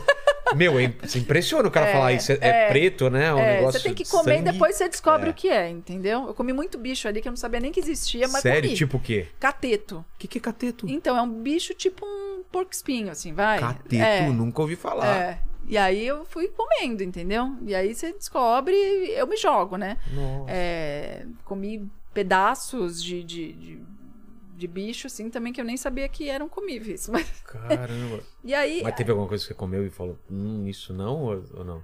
olha, teve uma que eu não Fígado. comi. Não, fígado eu comi. Eu só não comi glândula. Porque o Glândula? jurado, na época o Tossi, que é um super churrasqueiro, ele falou assim: não come que tá mal feito. Ah, um dia eu vou fazer bem tá. feito. Ele falou: você comer, você vai passar mal, porque aqui tem que ser roots pra comer isso aqui. Porque eles estavam acostumados, né, Entendi. trabalhando com isso. E aí ele falou: não come não. Aí eu acabei não comendo, não É, melhor não, né? que você fica com uma glândula. imagem ruim, É, né? mas o resto eu comi. Eu- porque eu, eu não era obrigada a comer como apresentadora, só Tá. os jurados. Mas eu queria viver a experiência e entender por que, que eles estavam votando daquele jeito, tá. que carne era aquela, né? É o programa Terror dos Veganos. Total, né? Vocês receberam ameaça, assim, alguma coisa de incentivar? É. Não, eu, eu entendo. Eu, eu sou uma pessoa que tirou muito a carne, até por causa do exame que eu fiz. É né? mesmo? Você eu, tá eu comendo co- menos carne eu, hoje em eu dia? diminui muito, muito a carne na minha vida. Porque foi um pedido médico pra diminuir mesmo. Mas eu não deixo de comer. Tá. Eu ainda não, não sou Você- vegana, Você aumentou mais carne branca. É, eu, eu sempre gostei muito de tudo. Eu como de tudo. Eu não tenho preconceito em alimentação. Eu, eu experimento. Ah, experimento isso aqui. Eu experimento. Eu como de tudo. Eu sempre parto do princípio que tem muita gente passando fome no mundo. É. Então você recusar Também acho. um prato de comida, recusar uma iguaria que naquela região é iguaria do É. lugar. Eu acho uma falta de respeito até, sabe? Então, assim, vamos comer o que tem, vamos aproveitar o que tem. E, e também eu acho que é válido todo mundo ser do jeito que quiser ser, sabe? Com certeza. Tem pessoas que precisam comer aquilo porque é uma necessidade, às vezes, de saúde. Outras que podem abrir mão, que não tem problema. Importante é você saber a sua saúde, o que você precisa e seguir na sua, sabe? Sem preconceito com ninguém. Mas é, eu como de tudo. Eu não, eu sou bom garfo, não tem problema não. Eu, Ah, não, é? eu não posso comer muito. Fígado, eu nunca mais comi desde criança, porque eu comia meio obrigado. Não lembro. Eu vou experimentar Mas eu acho que dias. tem muito isso. Eu acho que tem muita coisa que na nossa alimentação Foi infantil empurrada, né? foi empurrada, a gente era obrigado a comer, e aí depois, passa-se um tempo, você fala, ah, isso aqui. Que é dobradinho. E outra coisa adoro. também, que faziam. Não cozinhavam direito. É. né? Tem muita coisa que jeito e oferecendo melhor. É. coisa pra gente que era ruim. Aí a gente não gostava porque era ruim. Exato. Aí alguém faz aquilo de uma maneira boa, aí você come, entendeu? É dobradinha que tem um cheiro Tem, horrível. horrível, mas é bom. Horrível, horrível. Se você sente cheiro, você não come. É, buchada, né? Buchada, é, é forte, né? Então, Mas eu sou o tipo da pessoa, não sei se você, quando eu tô viajando, eu como a comida do local. eu como quero tudo também. Eu não como é? tudo. Como tudo. Eu gosto de experimentar, também. mesmo que eu passe mal, mas eu experimento. É, também. Eu já vou com meu comprimidinho É. lá. E você, Lene, você tem frescura com comida? Ah, você não pode comer Eu muita posso, coisa agora, é, eu né? não posso. Antes, antes eu comia bastante, assim, experimentava muito. Mas aí depois que eu operei da vesícula, aí... É, Ai, agora não é- pode. é, é. não Tem pode. que, é, eu, te- eu tenho a minha gastrite controlada também. Então, por exemplo, pimenta. Não posso. Eu adoro pimenta. Ai, Então. tomara que nunca alguém fale, É, não pode mais comer com, pimenta. essa, com sua colonoscopia. É? Ah, meu Deus. Eu pego daquelas. Vai rezando pra que é, da- e daquelas né? pesadas. É, mesmo. então, eu não posso, porque aí meu estômago não aguenta o tranco. Então, pimenta não dá, né? Quando eu fui pro México, eu sofri muito. É mesmo? É, porque tudo é a Pimenta base de agride muito, pimenta, né? né? E a Comida alimenta- mexicana, adoro. É, a alimentação deles. Na Índia também sofri Hum. bastante, porque é uma comida muito É condimentada. verdade, né? deliciosa, maravilhosa, mas pra quem sofre depois Pra é, você é ruim complicado. também. é ruim. Mas também aprendi a comer coisas muito Curry, legais, né? né? Curry. Curry, eles têm outra, outros condimentos que são próprios da região, de cada região da Índia, porque a Sim. Índia também tem isso, né? É, a gente né? fala a Índia, parece uma é que coisa nem o só. Brasil, pô. Qual é a comida do Exatamente. Brasil? Pô, Não dá pra definir, né? Um vai falar que é feijoada, o outro o vai churrasco falar lá no do que sul. é vatapá, É. o outro, entendeu? Cada, é, o Barreado no é, Paraná. Exatamente, cada um vai falar uma coisa, né? E então tem várias regiões, mas é uma comida bem condimentada. Então eu falava assim: "Não, tira a pimenta, por favor". Eles falavam: "Não, mas já tá sem pimenta". Mas E- é porque o condimento, Ah, a especiaria tá. que era colocada ali naquela comida, ela dá essa sensação de ser a pimenta. Aí me agride menos o estômago do que a pimenta em si, sabe? Entendi. Mas ainda assim, eles têm, por exemplo, eles usam bastante cardamomo. O que, que é isso? Cardamomo é uma sementinha, assim, que tem. Como se fosse um anis, Ah, tá. sabe? Assim. Mas. Não, não tem nada a ver com a forma. Sei, mas, assim, o sabor que dá uma. Você foi pra Índia já? Fui. Nossa, Foi incrível. Foi incrível. Eu fui a trabalho, não fui a turismo. Eu quero voltar a Mas turismo. você foi cobrir o quê? Foi fazer o quê? A gente foi, na verdade, eu e meu marido, com um grupo que era uma empresa de, de perfumes, Tá. de essências, e foi uma pesquisa dentro desse tema, dessa temática de essências, cheiros, sabores, enfim. E aí, aí eu fui como jornalista para fazer o diário de viagem desse grupo que foi, e meu marido foi fotografando e filmando. Então foi Nossa, que super legal. Então eu, eu, sou aberta a isso, não é. Ah, seu marido, negócio de foto, é, lá, a gente é uma dupla né? dinâmica, entendeu? A gente tem um 360 que, além do trabalho na TV, a gente faz todo um trabalho fora, a gente tem uma produtora, então a gente atende vários clientes. Então, assim, Ah. desde eu participando com a minha imagem, até a gente fazendo coisas que eu não participo com a minha imagem. Exatamente. Então a gente faz documentário, a gente faz comercial, a gente faz vídeos pra internet, Pô, coisas pequenas, grandes, aí como depende. chama a produtora? Somos nós dois mesmo, né? Mas- Mas é, Mas não tem um nome assim da produtora? É CF, né? Que Ah, é, CF, tá. é um pouco tímido, assim. É, ficou tímida, né? CF, sim. Qual outro Mas- lugar do mundo que você foi e ficou impressionado, assim? que você- Olha, a gente gosta muito de viajar. Então, eu já fui em alguns lugares a trabalho e alguns lugares, assim, a passeio. A passeio. A, a Índia realmente me tocou muito, É porque mesmo? é muito diferente da gente. É, é uma cultura muito, muito diferente. É uma cultura milenar Tem também. cheiros diferentes, Tudo, cores cores, diferentes. É. sabores, cultura, o olhar deles. o olhar para a vida, né? Então eles têm toda uma filosofia que é muito centrada no budismo, né? Então, é, claro que eles têm outras religiões lá também. É, eles têm milhões e milhões de, de, de, de deuses, É. né? Então, Veio são aqui o milhões, professor de filosofia são milhões mesmo, indiana, né? É. muito legal o. É, é muito legal. Então, só que o olhar, resumidamente, deles para a vida, né, no hinduísmo, é o seguinte: não é uma aceitação simplesmente da vida. Né? Não, é, não, é um, não é um conformismo com a vida, é uma aceitação, é diferente. Quando você se conforma, você fala assim: ah, eu me conformo com isso e tudo É assim, bem. pronto. Não, eles aceitam o que é dado. Você pode mudar a sua situação, você pode ter um olhar diferenciado para a vida e querer mu- mudar, por exemplo, sua situação financeira, mas você aceita aquilo que foi dado pelos deuses para você. Então isso faz com que a coisa flua melhor, porque é mais de um bilhão de pessoas ali, né? Então, num espaço pequeno, se você pensar para um bilhão. Então tem que ter uma certa conformidade ali para a coisa fluir. Então, essa aceitação de, olha, eu vim nessa casta, eu sou assim, eu sou mulher, eu sou homem, eu sou. Enfim, eles aceitam É, né? e vão seguindo dentro daquilo, podendo fazer essas modificações. Mas eles têm uma paz de espírito muito maior do que nós. Essa ansiedade que a gente tem Você não percebeu isso não lá. rola lá. É, não, você anda na rua, você vê pessoas meditando no meio da rua, literalmente. Nossa. Não é no meio da rua, na calçada, a pessoa lá em posição de lótus, tal, Barulho pra caramba e ela... buzina o tempo inteiro, porque eles têm isso. O trânsito deles é muito É louco pra caótico, nós. é né? caótico. Não tem semáforo, não E tem. tudo funciona, É mesmo mão na ca- inglesa. Então, ah, assim, já, já para nós é difícil para você ver onde você vai atravessar é. e tudo mais. Não tem linha reta, então é tuk-tuk, com ônibus, com bicicleta, tudo, ao mesmo tempo carro, Nossa. tudo. E eles vão buzinando para avisar que eles estão passando. Então, na paz de espírito deles, eles vão assim. Fica aquele barulho, eles assim, sorrindo e tal porque a gente aqui é buzina, é, sai da frente! É. Né? é diferente. Eles não, eles não então fica aquele barulhão, aquela gritaria ah, ah, de comércio e tal. E eles lá. Você tá num templo ali, você vê a pessoa na frente Fechou do a templo. porta, é um silêncio. E mesmo fora, às vezes fora ali, eles ali. Acabou. Eles estão no mundo próprio deles. Então eles têm um templo próprio também, sabe? Uma paz de espírito, assim, dentro daquele Deus que para ele é o que ele seguia.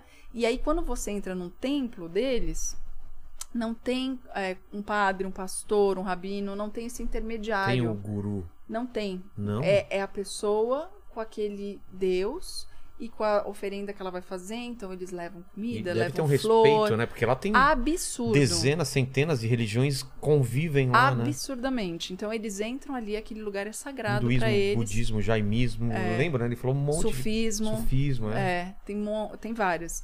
Fora o catolicismo, Claro, o claro. islamismo, que É, convivem ali, Convivem né? tudo lá. Mas assim, você vê, quando eles chegam ali, é um respeito absurdo. E todo dia eles têm esse momento espiritual. Todo dia. Na saída de casa, na chegada, eles passam pelo templo. Tem muita flor, muita flor. E eles recolhem aquela florzinha e levam lá para o seu Deus. Então tem esse respeito, esse carinho. Claro que eles têm vários problemas sociais, como também nós temos. Tem muita Ah, pobreza, sim. tem estupro, tem machismo, tem um monte de coisa. Mas essa relação é muito mais equilibrada do que a gente E tem, tem aqui. muita gente num espaço bem menor que o nosso. Muita né? gente. É muita É, gente. é um formigueiro, assim, quando você olha assim, e muita cor, muita cor. Pô, quero muito ir pra lá. É, é, é um lugar assim, realmente é lá diferente. e o Japão também. Que O Japão eu também eu não conheço É. ainda. É muito diferente da nossa cultura ocidental, né? Então a gente tem que respeitar, porque muita coisa veio de lá também. Claro. A gente nem sabe. Como eles são mais pacíficos, então é um povo que já foi dominado por outros povos. Né? Durante muita durante a história deles, durante muitos períodos eles foram dominados. Então você consegue enxergar lá dentro as influências. Então você vê, por exemplo, em Coxim, que é um lugar que foi dominado por portugueses, né, para fazer o caminho das Índias, né? Ah, Então você vê a, a arquitetura portuguesa ali. azulejos portugueses. Você vê, É. vê, vê casas como a gente tem aqui portuguesas. Nossa. Então é, é muito louco, porque você aí você tem também toda a arquitetura inglesa, porque depois eles foram dominados pelos ingleses. Isso tudo tá ali, tá presente. E aí você vê também uma construção de milhares e milhares de anos atrás. De outros povos, então, de mongóis que passaram por ali, de, enfim, outros Cara, essas tantos. coisas me fascinam, assim, É, de você dizem até que lugar. Jesus passou por lá, É, né? Tem então, esse papo, assim, né? tem isso. aqueles anos perdidos, né? É, e muita coisa surgiu dali. É, na matemática, na linguagem. É, só que eles são muito ne- Centrados. centrados. Então não tem essa coisa de ficar, ó, mundo, nós somos o máximo. Tanto que você vê nas grandes universidades mundiais, Nossa. primeiro lugar, geralmente da classe, indianos, são indianos. cientistas, filósofos, os caras são A muito. TV lá tem mais de 50 canais, é uma coisa louca. Não, e o cinema de lá. Não, o cinema Bollywood é, muito maior ma- que o Muito Hollywood. maior. É muito É maior. maior, A produção é absurda. Porque lá pensa, É. você tem mais de um bilhão de pessoas. Só o público interno já. É, mas é isso entendeu? mesmo. É, isso mesmo. É, a televisão é uma loucura. Mas eles têm Nossa. muito canal educativo também, sabe? E muito. Eles pegam a cultura, misturam com a religião. é, mas eles têm muito respeito. Eles não fazem a menor ideia de Brasil. Como assim? Foi muito louco, porque assim, eu chegava na rua, muitos vinham tirar foto comigo. E obviamente eles não sabiam quem eu era. Mas, tirar foto por quê? Porque o meu tipo físico É é, um muito tipo, diferente? é um tipo físico que eles gostam e que geralmente as atrizes de Ah. Bollywood têm, que é o olho grande, esse olho pequenininho que eu tenho de mangá, né? É. Preto, né? Jabuticaba aqui. E aí, esse olho grande, né? O pescoço, tal, a pele mais clara, o cabelo Liso. liso, preto. Então, tem muitas que É têm mesmo? esse tipo físico. E aí, é, é meio pitoresco pra eles. Então, eles tiravam foto comigo na rua. Muita foto, assim, pediam pra tirar selfie, tá? E aí, eles perguntavam de onde eu era. Eu falava do Brasil. Aí, muitos faziam assim. Que não sabiam. Faz a menor Né? ideia, né? É, o Brasil, onde fica o Brasil? O que, que é o Brasil? Né? Então, ele- eles vivem num mundo muito particular mesmo, né? E, e você pode falar futebol, o que você quiser que... As- É Não, mesmo? é, não. Neymar! Olha, eu vou dizer que quando eu fui, quem tava bombando lá era o Messi e o Cristiano Ronaldo. É mesmo? O Neymar não vi, não. Nossa. Era, é, é muito louco isso. Porque eles, eles têm outros jogos, né? É. Que são mais ingleses. Não que o futebol também não seja. né? É, não, mas eu acho que Mas- lá o futebol não é tão forte Não, mesmo. não é. Não é Tanto não. que eu não lembro uma seleção da Índia forte não, nunca. Não. É. A gente ficou tentando achar camiseta de futebol pro meu filho, porque todo lugar que a gente vai, Ah, a gente, leva. a gente e, pega. E é difícil? Não tinha. Ah, não achou? Não achamos. Não achamos. Não achamos. Fala um time eh, indiano aí, rápido. Vai, vai, vai. Maior. o campeão aí de todas É, as... Pô, ô Lene, Lene. Sei lá, não sei nem do Brasil.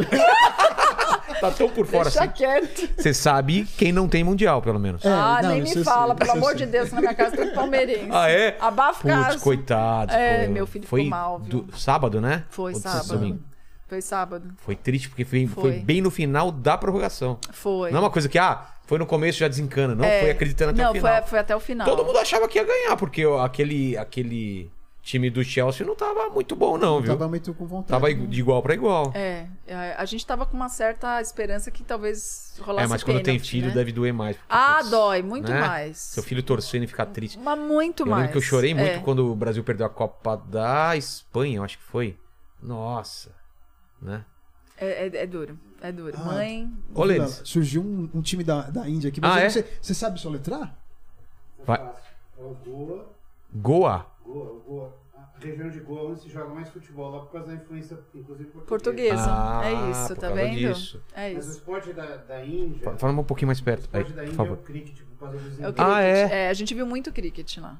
Muito. Eu faz- Que é o jogo de taco, vai. É, é um jogo é, de o taco jogo chique, de taco. É. né? De rico. pra quem não O sabe. último campeão é o Mumbai City. Olha lá, Mumbai Mumbai City. City. claro. Cara, o grande não? Mumbai City, que é aquela É. camisa, aquela camisa bonita. do- Isso. Que, é, que cor que é mesmo, Mumbai City, a É camiseta? meio... Branco. Bordeaux assim, com branco. É. Essa né? cor aí, É, exatamente. Com laranja. O que, que o pessoal tá falando aí? Grande Lênis. Ó, é o seguinte, eu vou, eu vou ler essa aqui porque ela, ela, a- a- ela tá me tá pedindo muito pra Cris mandar um Sabe, beijo. você ia falar ela. enchendo o saco, você é, ia eu ia falar enchendo o saco, mas ela tá sendo maldoso. Porque é uma fã, o nome dela é, é- é Baby da Cris. E ela é a Bárbara do fã clube, tá pedindo um beijo pra. Beijo, Bárbara, linda! Amo você, sua linda. Pronto. E aí, Ah. ela já emendou uma pergunta também, que ela queria que você falasse qual foi a sua inspiração quando você começou na carreira de apresentador, em quem você se inspirou, quem foi a sua. Eu Eu vou ampliar acho- essa pergunta. Se Aham. quando você era criança, se você tinha alguma também Alguma mulher que você viu e fala, putz, olha que legal. E, e quando você começou? Sim. Eu acho que a Hebe e o Silvio, É como eu mesmo? disse, são grandes referências, né? A Hebe, principalmente para as mulheres, né? Sempre foi um norte. E também outra mulher que eu assistia muito e que é jornalista, que ainda é uma referência para mim, é a Marília Gabriela, né? Pô. Então ela fazia o TV Mulher quando eu era criança Nossa, e eu ela, achava Clodovil. Lembra Marta Suplicy? Marta Suplicy, é exatamente. verdade. Então na década de Em 80, fio também? É Acho que em fio até participava também, às vezes. Eu acho que sim, porque muitas pessoas da- da- da- do cenário Passaram cultural lá, é. brasileiro passavam por a Elis, ela entrevistava sempre, ela era muito amiga da Elis, né? Então, assim, eu era bem criança na década de 80, mas eu lembro que eu via Marília Gabriela, eu falava assim, nossa, que incrível, acho que é isso que eu quero fazer, né? Entrevistar as pessoas e tudo mais. Não, não nessa sensação da televisão, né? Entendi. E aí tem outras mulheres que, claro, inspiram a gente, não necessariamente como apresentadoras, mas como mulheres fortes, poderosas. E, e eu era muito fã, e ainda sou, mas principalmente na infância, da Rita Lee.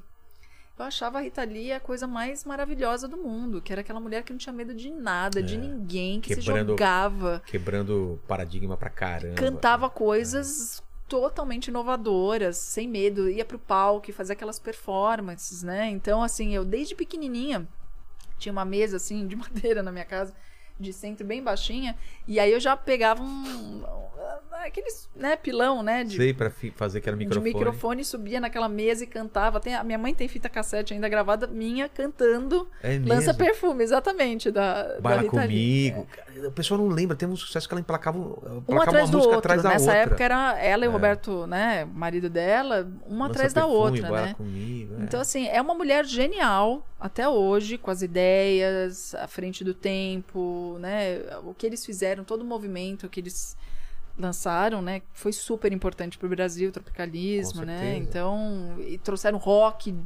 raiz para o Brasil também, né? Olha, ela, Secos e Molhados também, porque eu, eu sou do rock, eu gosto de rock, né? Então, essa galera Pô, foi buscar lá de trás é. mesmo, né? essa galera que foi lá e É. acendeu a tocha falou: vem, gente! Total, total. Vamos juntos aqui que, que vai rolar, né? Total. Mas é, são pessoas que têm que ser eternizadas mesmo, né? Entendi. são importantes para a gente como um todo, né? Então, vendo a cultura brasileira hoje, me dá depressão. Eu fico muito mal. Porque não existe. É uma luta diária de você ficar tirando a cabeça ali da água e tentando respirar. É assim que a gente tá vivendo hoje. Porque é isso, é o tempo inteiro as pessoas tentando afogar e falando: cultura não presta, É. cultura não existe, nós não queremos cultura, não serve pra nada. E, e- e tentando e na encaixar em padrões. Mas na pandemia ficou provado o quanto a- É as necessário. pessoas pre- é, precisam de cultura, É né? necessário. Porque foi a né? gente que salvou o pessoal, né? Exatamente. Todo mundo em casa. Vamos consumir entretenimento, consumir cultura. Precisa de arte, precisa de É, cultura. precisa de arte. A né? arte, ela deixa um mundo que é muito é, muito áspero, né? Ele- Ela Uhum. deixa um pouco mais, mais liso, né? Mais, E nem relógio trabalha de graça. As pessoas É, precisam ser precisa comer, remuneradas. né? Precisa pagar as Precisam ser respeitadas pela arte. E a arte que transforma, a arte revoluciona. Todo movimento histórico foi é, assim. Faz as perguntas Necessárias. É aquela feitas. obra. A gente está falando de semana né, da de 22 moderna. É. agora. É mesmo? Né, que Fazendo 100 anos. Tá fazendo 100 anos Nossa. agora, essa, né, essa semana, esse mês. Então, assim, é necessário se falar. Foi revolucionário, agora né, tem toda uma discussão em cima, necessária também, né, de outros estudos que foram surgindo, mas foi importante. E por- é, a gente está 100 anos depois, que grande movimento a gente teve É, cultural? Não É lembro. difícil, entendeu? Tropicália, por exemplo, É. veio inspirada, inclusive, na semana de 22. Mas a ge- a gente teve esses movimentos musicais, mas, assim, um grande movimento de arte, cultura, é difícil, porque é o tempo inteiro sufocado.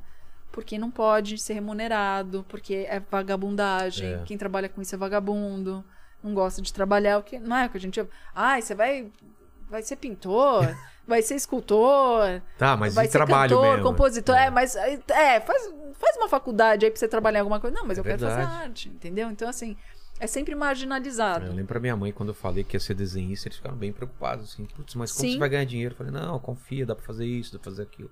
Porque realmente é.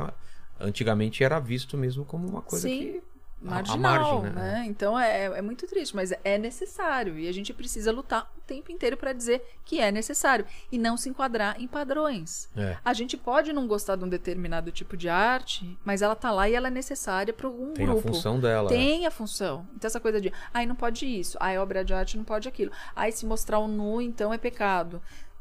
Arte é arte. É. É, o artista que está se expressando. Agora, quem vai consumir é uma escolha. Agora, o, o artista não pode ser censurado, não pode ser podado. Tem uma. Até você pode até procurar aí pra ver se eu tô falando certo, Lene. Uma frase do Alan Moore que é muito boa. Que ela, ele fala assim: o público não sabe o que ele quer consumir. É isso. Se ele soubesse o que ele, que- que- o que ele quer consumir, ele não seria público. É. Ele não seria. Ele seria o artista, não seria o público. Exatamente. O público nunca sabe o que Não ele sabe. quer. Até ele ter e falar, putz, era isso que eu queria. Nossa, que coisa. Porque se você É. ficar dando o que o público quer, você vai estar repetindo as mesmas fórmulas, fazendo as mesmas coisas.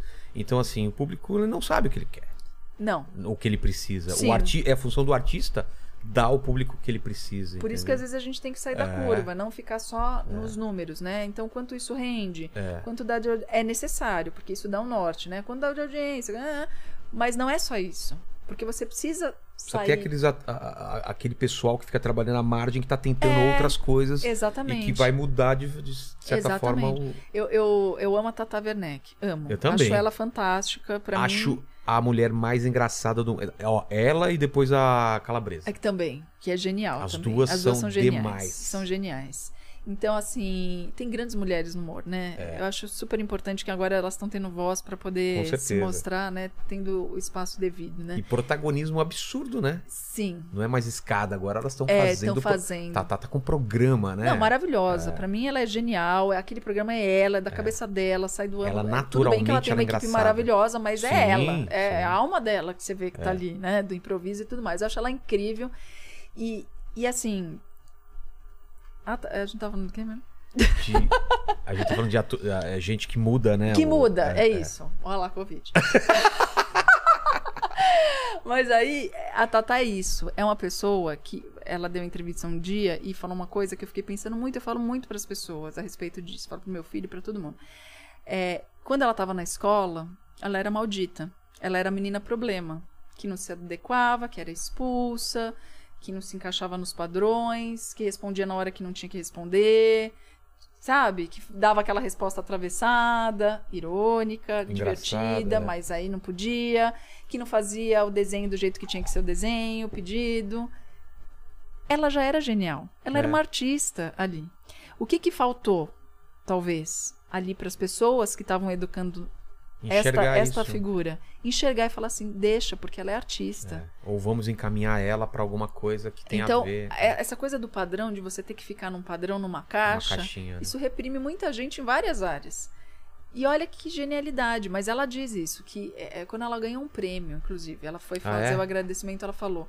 Falou, então assim, como foi importante, por exemplo, a mãe dela, que trabalha com psicologia, entender que ela tinha uma filha diferenciada e deixou que ela se expressasse. Você imagina se ela tivesse realmente Uma educação padrão ia ser formal, calada, né? rígida, a gente ia perder um grande talento, É. né? Ela não ia ser feliz. quantos não são certamente. perdidos, né? Quantos não são perdidos? É. Quanta gente tá aí e essa coisa de não, tem que ser rígido, tem que ser na métrica, É. tem que ser na regra. Tem gente que não cabe na regra. Tem gente que cabe na inovação, tem É. gente que cabe na criatividade. E o artista é muito isso. Também acho. Então não é porque eu não sei fazer conta, É. entendeu? Que eu sou burra, É. entendeu? E, e o artista trabalha muito com tentativa e erro, né?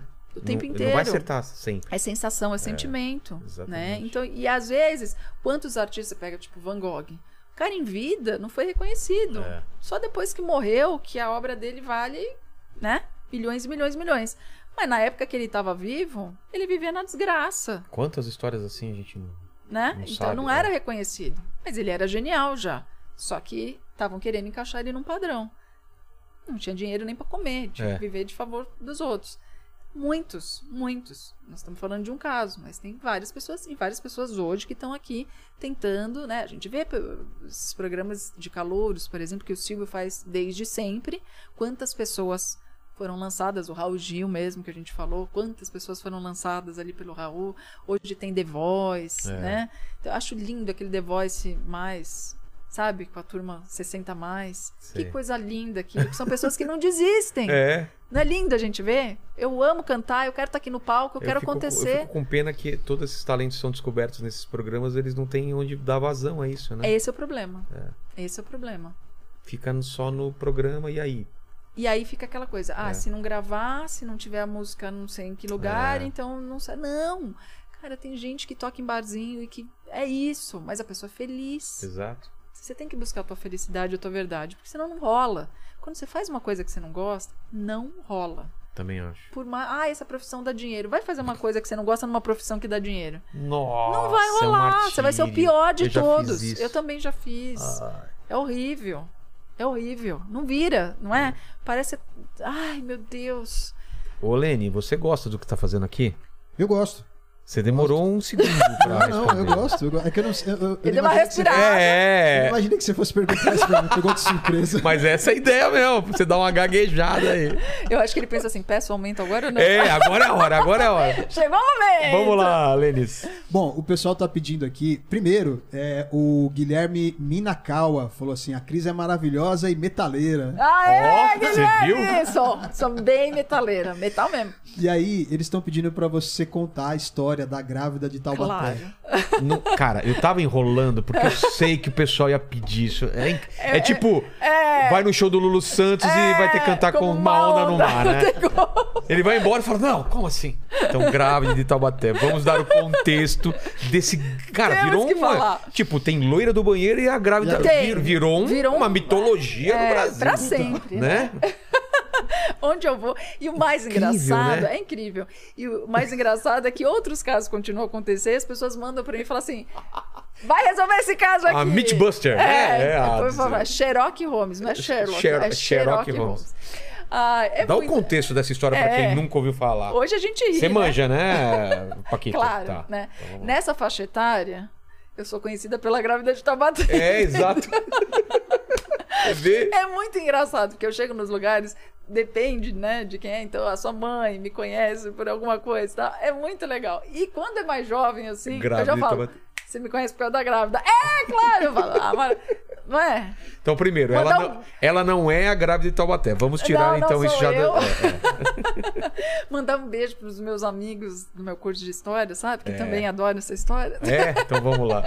Qual que era o contexto do que, do que aconteceu? Então, na verdade, é uma mulher de Taubaté, né? Que um dia apareceu no noticiário local, lá em Taubaté, dizendo que estava grávida de quatro meninas. É inusitado? É, mas o mais inusitado era o tamanho da barriga, Nossa, era muito grande. que era absurdamente grande. E aí começou-se. A Globo deu matéria, a Record, o SBT, todo mundo começou a dar matéria.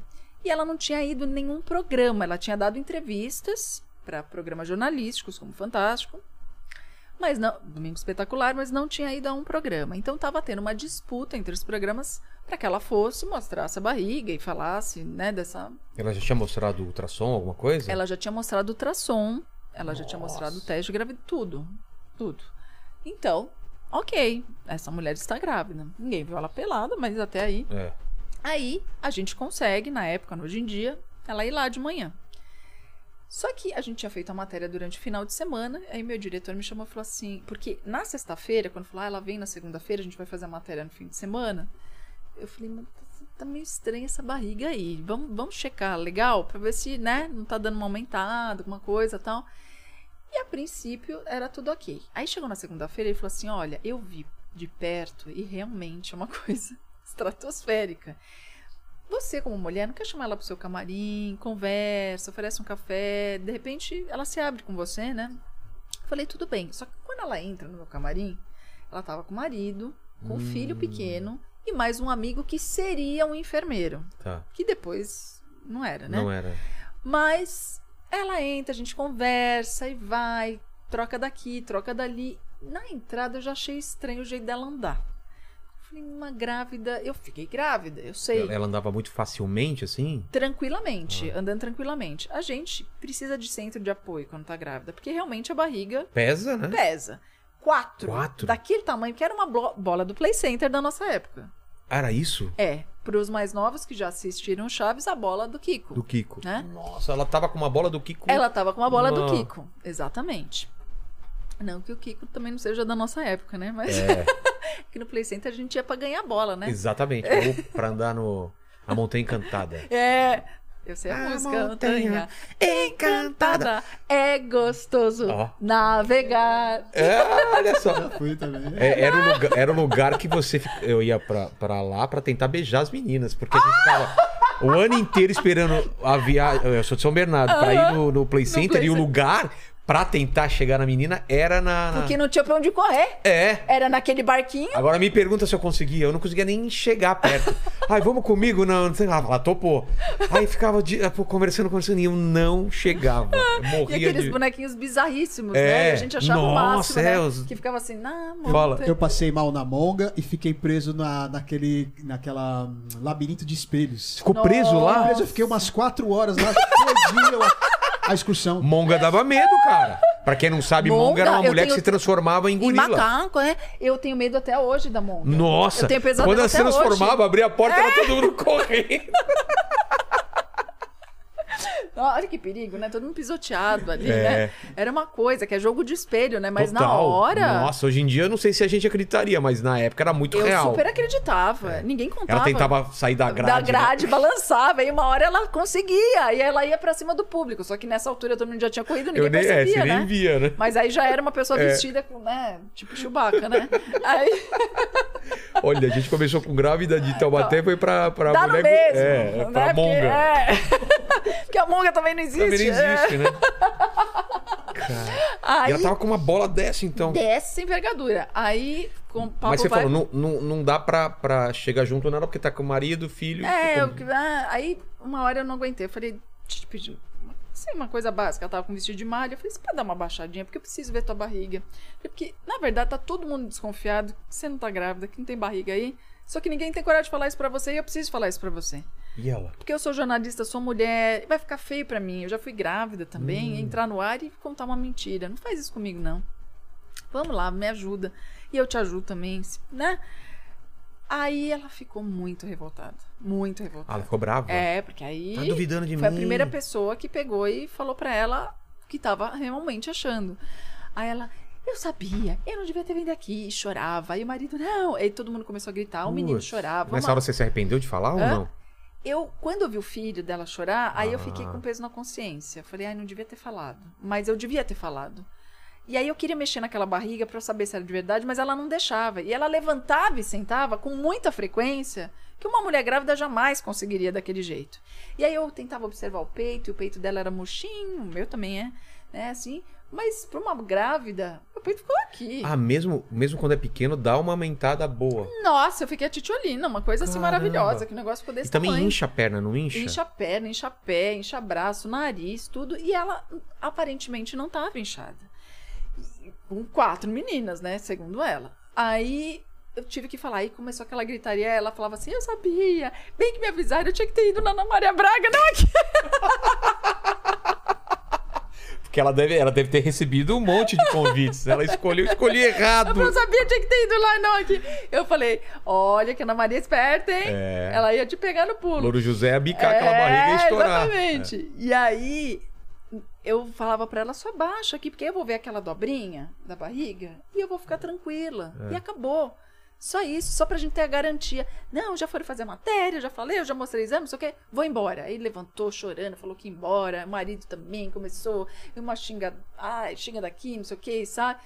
Eu fiquei lá, eu falei, gente, e não consegui encostar na barriga. O pouquinho que eu encostei, eu percebia que era uma coisa molinha Ah, você encostou? encostei. Não, não- de apertar, assim, só Ah. de, de encostar. Pra ajudar ela a levantar, sabe? Sei, Ali sei, eu sei. tentei dar uma. Mas até aí uma barriga é molinha. Se É. você pegar aqui na pele, não dá pra saber, entendeu? Não era uma barriga dura, mas também, né? Enfim. Aí começou essa gritaria toda. Eu falei pro meu diretor: eu falei, o negócio é o seguinte. Eu não sei se ela tá grávida ou não. Eu não sei se tem quatro meninas aí dentro ou não. O que eu tenho certeza é que tá estranho e al- tem coisa a mais aí. Não é. Tem, tem alguma coisa. Porque eu não podia garantir 100% que ela não estava grávida. Claro. E se ela tivesse grávida e tivesse aumentando a situação? Na hora, eu falei assim, gente, será que essa mulher pulou a cerca? É. E aí, pra desviar o assunto da chifrada, ela pegou e deu uma aumentada aí no caso, porque aí depois vão esquecer e vai ficar essa história e morre a outra. Putz, é mesmo. entendeu? Podia ser isso. Eu imaginei uma coisa do gênero. E aí, quando ela começa a passar mal, o rapaz que tava junto, que seria o enfermeiro, tava com estetoscópio, tava, falava assim, ajuda! E ele pegava o negócio assim, não sabia o que usar. fazer. E foi uma loucura. Aí veio o bombeiro, e a- ela entrou no ar, eu entro depois no ar, porque eu tava completamente nervosa com a história Sim. e tudo mais. Eu não queria nem entrar no ar. Ela entra como? Senta no, no meio do. do- Ela botam ela lá no sofá, ela Tá. entra tal, e ela ganhou um monte de coisa. E foi. Contou a e história Contou a dela. história, e todo mundo se emocionou, e o Edu chorou, e não sei o quê, aquela coisa toda. E aí, o povo brinca, o beijo, Edu. Que o povo fala assim, pior é o Edu que chorou até com a gravidez toda. Mas aí, e eu tava muito nervosa, porque eu tava com aquela vontade de descobrir o que que tava acontecendo. E aí, o que a direção falou pra mim na época foi o seguinte, olha, é, vamos acreditar, entendeu? Porque assim, quem vai levar a pior se ela estiver realmente mentindo é ela. Porque a ge- a gente está dando o benefício da dúvida, a gente está tentando ajudá-la, porque ela não teria dinheiro para ter as coisas, o enxoval das meninas. E aí a gente deu tudo. A gente deu o enxoval completo, Nossa, o quartinho e tudo mais. E ela isso. trabalhava em escola, ela trabalhava com educação. Ela ganhou tudo e não queria devolver depois, não É? não queria. Aí, quando acontece lá, a gente faz toda a matéria, e não sei o quê. Depois, outro dia até fez 10 anos agora. E aí o pessoal me marcou. E eu acabei até nem, nem publicando nada, nem repostando nada. Porque é, eu, eu sei que isso magoa ela ainda. Ainda machuca ela de alguma maneira. Então eu decidi não. Eu não fazer isso. Entendi. Mas eu dou muita risada, eu adoro falar sobre isso. Acho um caso importante para a gente falar. Claro. Porque a gente já conversou através de um amigo em comum. Não, não liguei para ela, mas a gente já conversou através desse amigo. E, e ela tem altos e baixos com essa história. Tem horas que ela sabe que é meme, que é brincadeira e tudo bem. Mas tem alguns momentos que ela sente muita vergonha, muita raiva, entendeu? Entendi. Então, assim, eu não quero contribuir para isso. Para não parecer que, ah, eu quero aparecer em cima disso. É que é um fato. Eu estava presente no fato. É natural que as pessoas tenham curiosidade, então eu vou falar sobre isso. Mas ela foi do- embora do programa ainda acreditando que ela E- era grávida. Então, quando ela quando termina a pauta, ela ganha as coisas e tudo mais, o Michael Keller, que era o repórter do Domingo Espetacular, que estava acompanhando ela, já tinha feito matéria com ela, ia voltar para Taubaté com ela. E eu falei, tem alguma coisa estranha, vai atrás, porque essa barriga tá estranha. Tem alguma coisa ali que não encaixa. Ela ficou muito nervosa quando eu pressionei. Porque se você é uma mãe que tá grávida, ela pode, porque ela falava pra mim que a barriga tava deformada, que parecia queimadura. E de fato, se você pegar algumas barrigas de algumas mulheres que tiveram né, gestação gemelar, assim, com quatro, cinco, teve até de se- sete, né? Sete? É, exatamente. A barriga de fato fica deformada. A pele estica muito, né? Então ela falava que ela tinha vergonha por causa da barriga. Então eu entendia esse lado. Falava, vai ver que. Ela falava assim: meu marido não me viu ainda. Depois que eu fiquei grávida, eu não fico mais nua perto dele porque eu tenho vergonha. Ele falava, ela, nem é, ela não me deixa ver, então nem eu vi. Eu falava, mas eu só quero Você acha ver que é verdade aqui. isso depois de tudo Não. isso? Eu Ele sabia também. eu acho que sabia. Eu acho que em algum. Eu acho que pode até ser que no começo foi uma pira dela. Sei. Em algum momento Mas em ele algum comprou momento ideia. ele teve que saber, não teve É. como, porque ela precisou de ajuda pra sustentar isso aí também, sabe? Então foi, acho que uma coisa meio que coletiva ali, foi um surto meio coletivo. E eu, eu só queria ver essa, né? A dobrinha. A dobrinha da barriga que eu já tava. Então, se uma mulher tá grávida, ela vai falar assim: Não, pelo amor de Deus, é lógico que eu tô. Vou te mostrar, que eu não quero mostrar minha barriga, mas vou te É. mostrar. Eu tenho orgulho, tô carregando. Ela podia ficar louca da vida comigo, mas de alguma maneira ela ia tentar provar que ela tava grávida. Ela ficou muito alterada. E aí eu falei pra ele, falei, eu acho que tem coisa errada aí. Vai atrás que acho que você descobre. E não deu outra. Quando ela sai da Record, naquele dia, ela já começa a dar um perdido nele. Como assim? Ela já vai fazer um caminho pra ele não ir atrás dela, entendeu? Porque ele tava acompanhando Ah, ela. não tava no mesmo, na mesma van, Não, sei lá. não Ah, tava. entendi. Aí ela já vai pra um lugar e já, tipo, começa a dar perdido, não atende telefone, ele não consegue falar com ela. E aí ele começa a ir atrás da história, ele descobre. E aí vai no Jornal da Record a Como matéria. descobre? E aí ele vai atrás de médico, ele vai Ah. atrás dos exames, e aí ele descobre que o exame que ela tinha apresentado era falso, que ela tinha roubado a ultrassonografia de uma outra mulher que de fato teve quatro meninas. Nossa. E ela alterou, como se fosse dela, o nome dela. O médico também não era o médico dela. Ela foi numa consulta, mas não acompanhou gestação, nada disso. Então ela tinha, na verdade, receita médica dele e tal, mas é, pedido de exame de gravidez, mas eh, não tinha ali a comprovação da gravidez, entendeu? Então Entendi. foi tudo adulterado mesmo.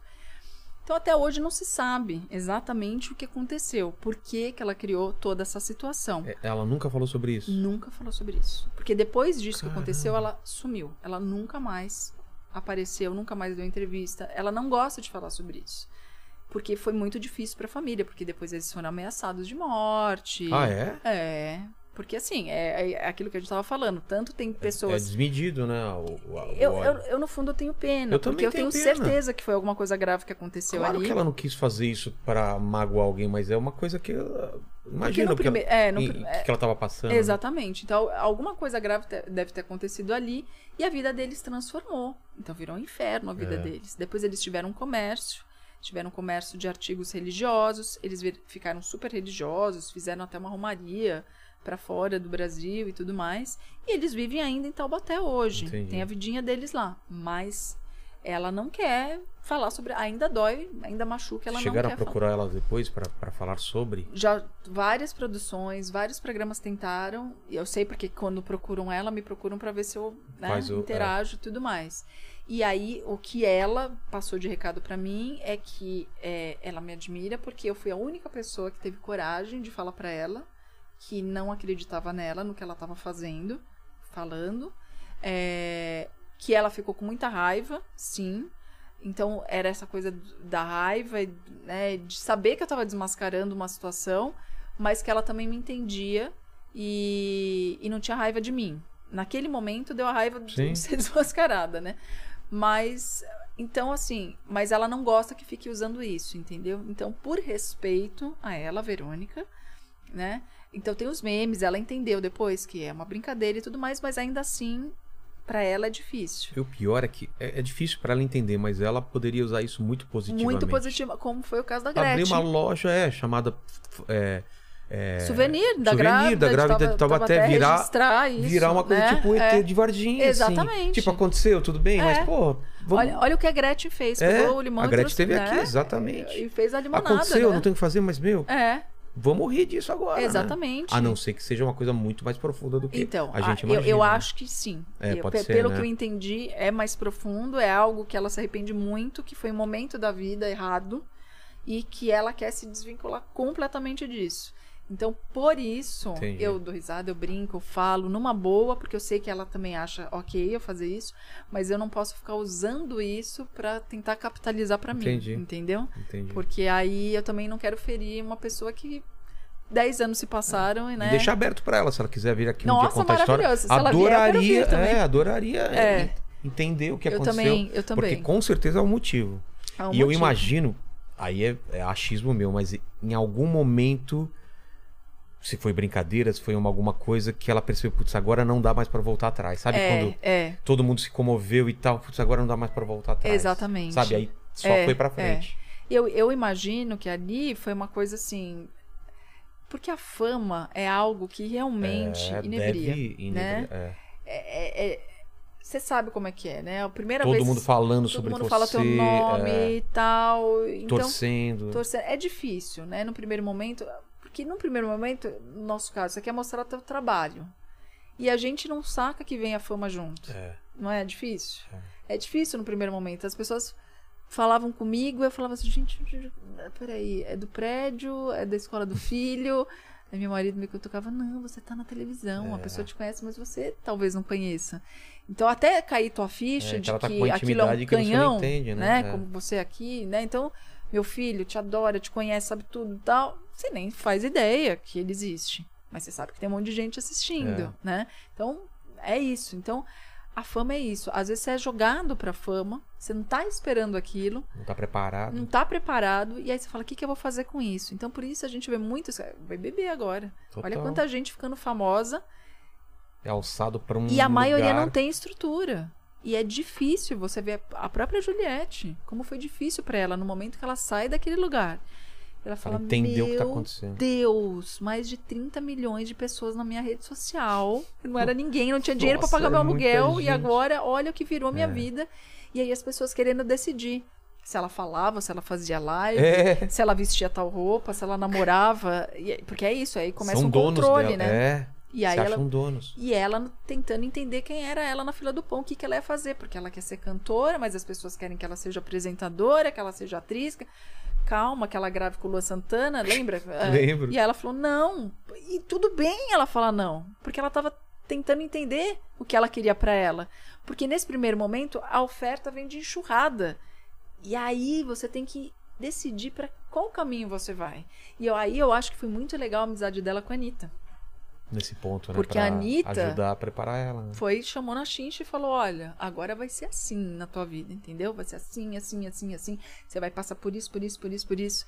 E dificilmente a gente tem uma Anitta na vida da gente. É. A, gente Anitta já passou por tudo já isso. passou por tudo isso, É. né? E ainda passa, porque agora o que ela tá vivendo nos Estados Unidos é, tudo de novo. É recomeçar do Nossa. zero.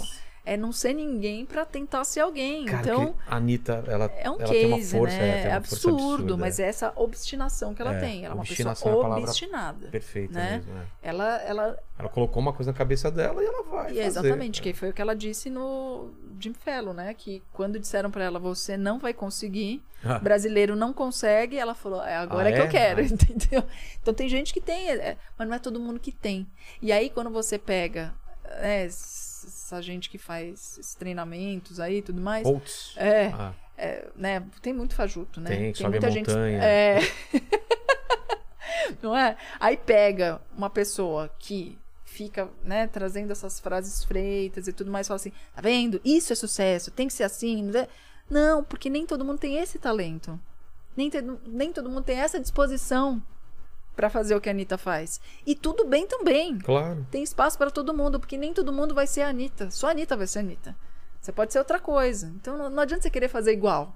Acha o teu caminho, a tua verdade, que você vai chegar lá. E, e vai ter o alto, vai ter o baixo. É Como uma a gente tava roda falando. gigante. É uma é. roda gigante. A gente falou da Gretchen. É. É, isso, entendeu? Ela falou mesmo. A Gretchen era Anitta na É. década de 70, 80. Era uma A coisa. Suzana Alves, tiazinha, lembra? Lembra? Década de é. 90, no- anos 2000, ela, a feiticeira, né? Joana Exato, Prado. é. Era uma explosão. As paniquetes mais recentemente. Exatamente. Aí depois some. E aí continua, a Gretchen voltou com tudo. Por quê? Porque tem resiliência, porque tem essa força que não é todo mundo que tem. E tudo bem também desistir, não tem problema. É. Se aquilo tá te fazendo mal, se aquilo não é mais pra você, se você quer arrumar um outro caminho, ok. Que é o caso da tiazinha, que é o caso da Joana Prado. Elas traçaram outro caminho. Legal, elas são felizes do jeito que elas são. Talvez elas. E quantas pessoas a gente não vê falando que entraram em depressão, que tiveram pânico, que ficaram doentes. Que não aguenta. Que não aguentam. Olha o Whindersson, Eu olha não aguentaria. Eu, olha o eu não aguentaria cara. essa fama absurda e esse, Não é? esse, essa, essa, esse, o pessoal querendo te, te dizer o que você tem que Controlar fazer. o tempo É, inteiro. não aguentaria. E o Whindersson, Felipe Neto, É. dois ícones. Como você, você imagina, pô, mas o cara é rico, É. não sei o que. É assim mesmo. É assim, o cara não consegue ter vida pessoal. É. O cara começa a namorar uma menina, todo mundo já quer controlar, já quer decidir por ele, se casa, se separa. Ah, essa menina é interesseira, não fica com ela. É. Já pararam pra pensar se o cara gosta dela ou não, mesmo se ela for interesseira, entendeu? Quem é você pra saber o que, que é- tá passando na cabeça dela, né? É, então é, é muito difícil, né? Então a fama tem isso, ela tem ônus e bônus, né? E nem todo mundo tá preparado. Chegar na fama é muito fácil. Você pode chegar, sai pelado andando na rua, você fica famoso. Mas é isso que você quer? É. Você quer sustentar esse tipo de fama? Essa fama não se sustenta. Não é assim, né? Então, até pode sustentar durante um período, mas depois você vai ter que oferecer outras coisas. Não vai ficar desse jeito como a, a explosão inicial, né? Então, é, como no Big Brother, você vê, a maioria que sai hoje, eles já conseguem fazer o dinheiro maior que o prêmio em poucos meses. É, o Bill teve aqui semana passada ele falou que é isso. Ele teve lá com a gente também. É, absurdo o que eles conseguem hoje. Então, ah, o prêmio de um milhão e meio, ah, bobagem. Isso é bobagem. Parece pouco. É. Para a maioria dos brasileiros é uma fortuna É. isso. Mas Só Instagram o cara já É. reverte isso em uma semana. Já rapidinho faz. E isso que nós estamos no meio da Covid. que É. Eles não estão conseguindo fazer evento É do jeito que se fazia antes. Tinha os eventos, presenças VIPs e tudo Que é mais. onde eles tiram a maior parte da grana. É. Agora, claro, com rede social, porque eles conseguem sair de lá com não sei quantos milhões de, de seguidores, eles Seguidores. conseguem fazer dinheiro. É. Mas quantos de fato se sustentam? Quantos de fato estão aí até hoje com um trabalho consistente de qualidade? É só isso que a pessoa tem para oferecer? O que, que a pessoa tem para oferecer? Então, se a gente pegar de um bolo todo, a gente vai citar 10 nomes aqui com sorte, É verdade. né? Então, Quant- não que os outros Quantas sejam... Sabrina Satos tem, né? A Grazi, o Jean Willis, né? Então, assim, poucos, né? te- tem pessoas que conseguiram fazer uma carreira além, né? do- entre outras, a própria Juliette, É. enfim, né? O Gil, que eu acho fantástico também. Então, assim, mas são pessoas que traçaram outros caminhos, buscaram outras coisas, não vivem só desta fama, né? De ser ex alguma coisa, ou de ter feito É, alguma virar coisa ex pra sempre, né? porque não, não vai se sustentar. Então buscaram estudar, aprender, Faz- se especializar, enfim. O, o caminho foi indo para outro canto, né? é. Tipo o Lenny Kravitz. Lenny Kravitz. Foi um dos maiores cantores e músicos numa época e hoje tá trabalhando aqui com a gente. Viu? Olha que honra, Lenny Kravitz aqui, cara. Olha só, hein? diretor do programa, cara. Eu respeito isso, respeito. Aprendeu a falar português, o português é perfeito. Cara, e a mi- a minha fazenda no interior de São Paulo tá Então, gigantesca. canta, canta uma- um trechinho de uma musiquinha que fez sucesso sua. É... All that I want Ó, a fun. Gente, Lenny! Lenny Kravitz está aqui, gente! Maravilhoso! Obrigado. Thank you, thank you. Tem que, tem que. Pegou muita gostosa nessa vida. Pô, você, hein? Ô, meu Lene, você, hein? Safadinho. Você é um safadinho, hein? Safadinho. Como que é safadinho em inglês? Safadinho, ó. Safadinho. Acabou? Tem mais? Não, tem, tem, tem, então- tem bastante aqui, viu? Então metralhe. Ó, primeiro o Max e a Letícia mandaram um superchat aqui falando assim: a Cris é uma das pessoas mais excepcionais que eu conheci. Ela ajudou muito eu e minha esposa quando nos casamos pelo Fábrica de Casamentos. Graças a ela fomos contemplados. Gratidão. É, é, gratidão, Cris. É o Max e a Letícia. Um beijo pra vocês. Eles são. fe- Ainda bem que estão casados legal. ainda.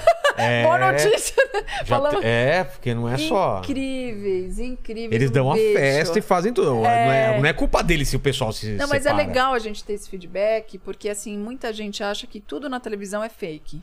Que tudo é arrumado, que tudo, sabe, não existe, que ah, acabou o programa, então cada um vai pro seu lado. Então, Não. o Fábrica é intenso, a gente fica com os casais, é tudo do jeito que eles pedem. Claro que algumas coisas a gente não consegue fazer, porque às vezes né, é um sonho muito estratosférico para aquele mundinho que a gente tem, e outras coisas que a gente acaba sugerindo, porque a gente sabe que às vezes a pessoa nem consegue pedir o que ela não quer, imagina que porque é ela não possível. imagina que é possível, exatamente. Então a gente fala, e se você fizesse tal coisa? Ai, mas pode pedir isso? Pode? Então... Ah, então eu quero, então pede, né? Mas é isso, a gente é muito intenso, porque são sete dias para organizar um casamento. Então, a gente fica o tempo inteiro com eles, a gente conhece as famílias, e fica uma loucura. É, é uma delícia. Ah, um beijo pra vocês, queridos. Ele também canta. Ele Ó. canta super bem. Ó, vamos montar um time aí. Nós dois. É. O Fábio Liotti é, mandou um superchat aqui também. Pra, pediu pra você falar da sua coleção top de óculos. Mercadão dos óculos Cris. Ah, é verdade, é verdade. É um beijo, querido. É, também foi super legal, porque assim, eu usei, né? Eu era míope, né? Usei óculos durante muito tempo. E aí veio essa ideia da, da, da coleção e a gente tá muitos anos juntos aí. E é bom, né? É, quando a gente consegue fazer uma parceria assim sólida. Então tem óculos de grau, armação e também tem óculos solar. E agora tá saindo a coleção nova, então é, é, é bem bacana. Ó. É só entrar nas redes Você sociais operou? que tá tudo. Eu operei a miopia. Também operei. E aí ficou 100%? Agora tá começando a ficar ruim, depois de, sei lá, 10 anos. Então, eu, eu por enquanto. Ruim também- não. É, Como tava, não ficou. Não, eu também, É. a mesma coisa, assim. Mas é que a- eu lembro que quando eu operei, o oftalmo falou assim pra mim: você sabe que com a idade. É, ele falou a mesma Vai coisa. voltar, né? Falou a mesma coisa. Aí você vai ter que voltar os óculos. Eu falei, tudo bem, Ele se eu ficar. vista um- cansada, ele falou, não É. tem jeito, vai ter isso, mas não dá pra comparar como era, É. que eu não via direito. É, eu falei, não, não tem problema. É Eu assustador, falei, né, Era, é, não, é libertador. Você fez os dois olhos no mesmo um? dia? Só fiz um olho e o outro é, corrigiu. sozinho. Olha, é uma legal. técnica que ele falou assim: vou fazer só um olho. Ficou um pra perto e um pra longe. Que eu tinha Gente, astigmatismo. Ah, né? você tinha também. Eu não, É. só miopia. E eu fiz os dois no mesmo dia. As pessoas, ai, faz um dia, outro no outro, É, que vai que... isso. Eu falei, não. Eu falei, Já que tô lá, vamos lá com fé, vamos aquele lá. cheirinho de queimado. Ah, churrasquinho, né? Nossa, que... Não dói nada, né? Não dói, mas a gente vê tudo, né? É, Porque você tá olhando. de olho aberto, vem aquele negócio. ah, Mas é muito rápido, né? Faz muito zzz, rápido. Aí fala, oi, acabou? Aí você faz assim. Eu já tô enxergando tudo, meu Deus, milagre! É. E eu lembro a primeira coisa que eu vi quando eu saí assim do hospital foi placa de trânsito, que eu não enxergava. Então, placa é, ab- é absurdo, Não né? é? Você começa, eu tô lendo. Olha! Tem uma placa ali, né? É, tem uma placa. É proibido estacionar aqui, eu levei muita multa. Mande. É, o Léo Borges tá pedindo pra eu perguntar sobre a notícia da morte do Amin Kader. Ah, essa é maravilhosa, é clássica também. É maravilhoso. A gente no ar, aí daqui a pouco chega a informação de que a Min tinha morrido. E ele fazia parte do programa. Falei, como assim? O Amin morreu? Meu Deus do céu! A Amin morreu. O que, que aconteceu? O Amin passou, ele era muito amigo, agora voltaram a ser, do David Brasil, porque É. nessa época brigaram feio, né? E aí ele foi fazer uma brincadeira com o David, que ele tava passando mal de madrugada, que achava que ia morrer. Nossa. E o David apresentava um programa de rádio de manhã no Rio de Janeiro. Tava saindo de manhã para trabalhar. E aí pegou os recados do Amin e tal. E aí recebeu a notícia que o Amin tinha morrido. Falou, vou lá pro, pro prédio do Amin para ver o que, que aconteceu. Porque ele morava sozinho, o Amin. Bom, resumidamente, era uma mentira do Amin. O David chega lá e falam que o Amin tinha morrido, que já tinham tirado o corpo. E o David querendo saber, ele liga pra rádio e fala assim: gente, o Amin morreu. Desesperado, o Amin morreu, tô tendo que resolver as Olha a coisas aqui. envolvendo- brincadeira do cara. Olha isso! Aí a rádio, como assim? Não, a mim morreu, tá, tá, tá. Aí a rádio dá a notícia. O David não tá vindo trabalhar porque o homem morreu, né? Nossa. Aí começa. Espalhou. O todo mundo, todos os portais, todo mundo Porque o Davi começou. Brasil era o cara. Era né? o Se ele cara, o melhor falou- amigo dele, né? E aí já, não, o corpo saiu, foi pra não sei aonde. Ele, ai meu Deus, eu vou ter que ir lá pro cemitério pra ver o corpo, não sei o quê. Tá, tá, tá. Começou uma desgraceira só. E aí eles com a gente no ponto, ai, o homem morreu, e é isso. O David Brasil vai entrar aqui, entrou, falou pro telefone, não sei o quê. O porteiro falou que morreu. Olha. E faltava assim, tipo, 10 minutos pro programa acabar. Não precisaria ter tido isso. Mas, resolver. Eu falava, não, não dá notícia, peraí, vamos tentar ligar, vamos tentar checar, vamos tentar ver. E não, e não, e não, e não. E aí resolveram dar notícia no Todo mundo tava dando. Ah, meu amor. Mas eu caí no choro, né? Porque ele me chamava de mãe É na época. mesmo? É, porque assim, a mãe dele já tinha morrido.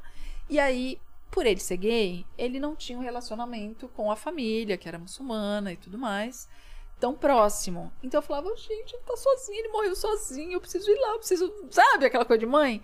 E eu chorava, e chorei no ar, eu, todo mundo que tá. Eu chorava de soluçar. Aí, quando o programa acaba, daqui a pouco, assim, minutos depois, a Suzana Werner, casada com o Júlio, né, goleiro, É. tava no Rio de Janeiro, passa pela orla da Barra, viu a mim correndo. Peraí. Não tava morto? É, pois é, ela para o carro. A mim! Ele, ah, Suzana!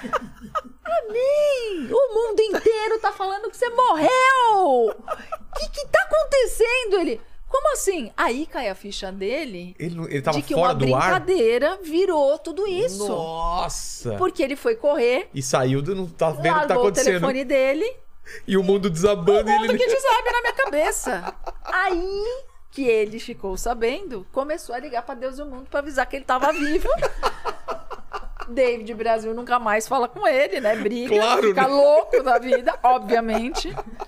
Começa a ligar pra gente, a Record começa a falar: não, foi um engano, porque a gente deu no ar, imagina a notícia e tudo mais. Nossa! Aí ele me liga.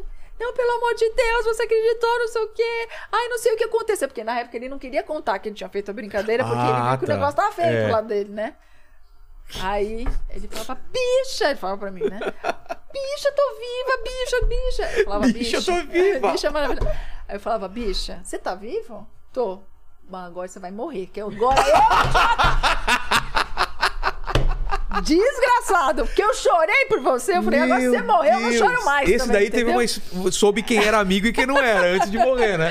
Viu Eu quem se tava- emocionou eu e tava quem. comprando passagem já. já Pra ir tava, pro Rio, Pra, já? pra ir pro Rio de Janeiro. Já tinha ligado pro meu marido. Falei, vamos comprar passagem. Mas você falou que no finalzinho do programa ainda, ainda descobriu que ele tava vivo ou não? Não, aí acabou Ter- o programa, entrou o jornal. Aí no que tava o jornal no ar, foi aí que descobriu Ah, e aí tá. entraram. Então vocês terminaram o programa. Ele teve que entrar no ar com o microfone ali pra falar: tô vivo, gente, pelo amor de Deus, porque tava todo mundo já Cara. encomendando a missa, entendeu? Que doideira, meu Uma Deus. loucura, mas ele é maravilhoso, ele é um querido, ele é divertido. E aí, hoje, graças a Deus, voltou a falar com o David, estão Ah, amigos de ainda bem. novo, tudo Ainda mais, bem. né? Ele é muito do bem. Aquela brincadeira entre amigos, É. só que chegou num ponto.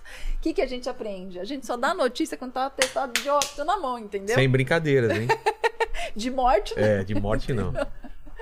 Ai, ai. O pessoal tá pedindo pra perguntar também se é verdade que o Silvio Santos conta a piada antes do programa começar. É verdade, é, É? verdade. Como ele assim? é ótimo. Porque assim, o Silvio tem, como eu tava dizendo, um respeito enorme, enorme pela plateia. Então, as colegas de trabalho são as rainhas. Então, elas chegam e tem lanchinho, tem atendimento especial, é a caravana do rock.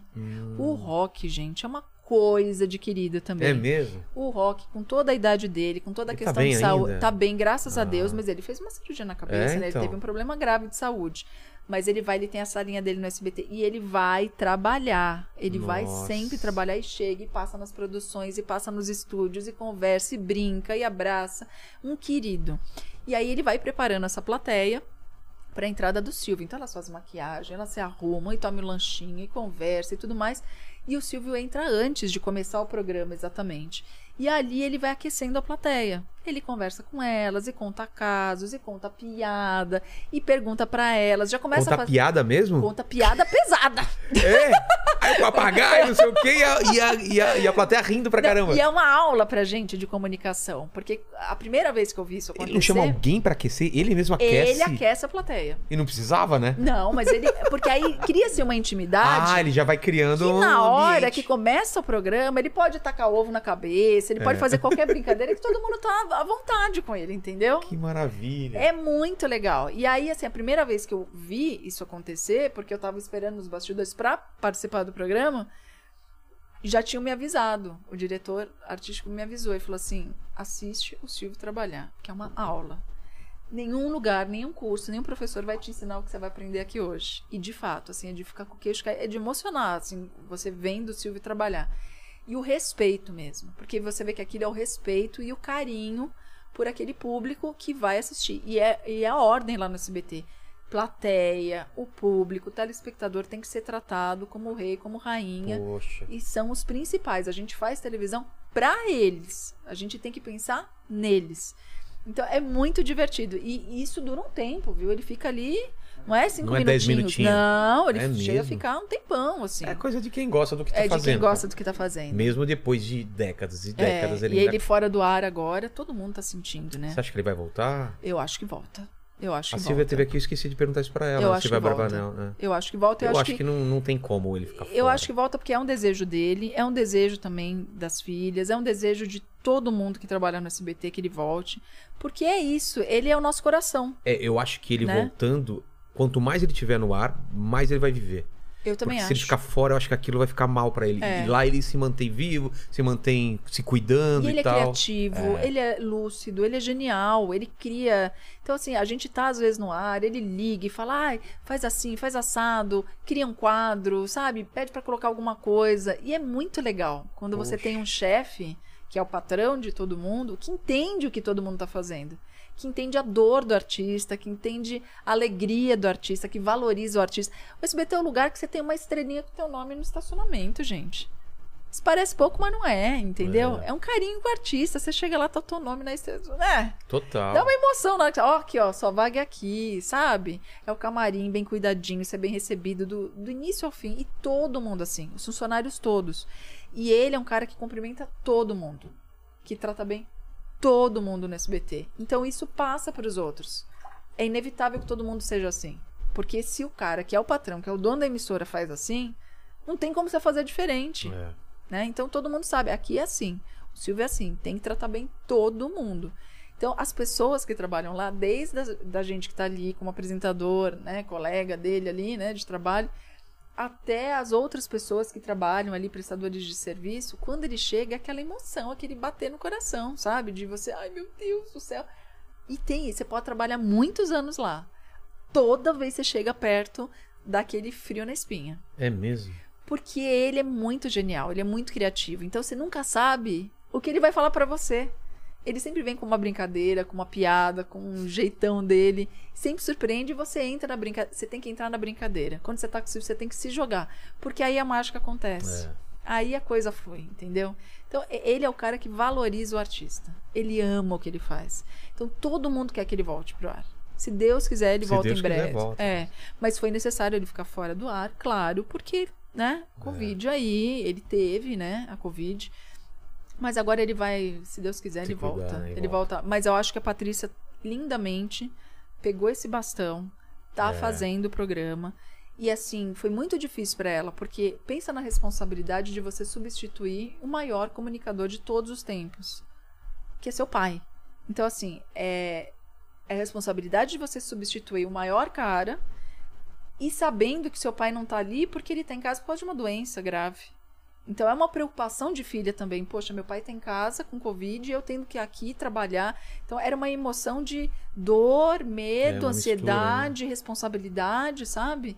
E, e ao mesmo tempo ela tá se descobrindo uma super animadora também e a herdeira dele. Total. Total herdeira dele. E ela tem um, tem um tipo de, de trabalho, a Silvia tem outro, né? Que é mais dos negócios. Exatamente, é. exatamente. A Silvia também é maravilhosa. Gosto Ela muito da Silvia. aqui como É. escolhendo as coisas pra comprar nas feiras de, de desenho, né? Sim, e ela tem um, um amor pelo público infantil É.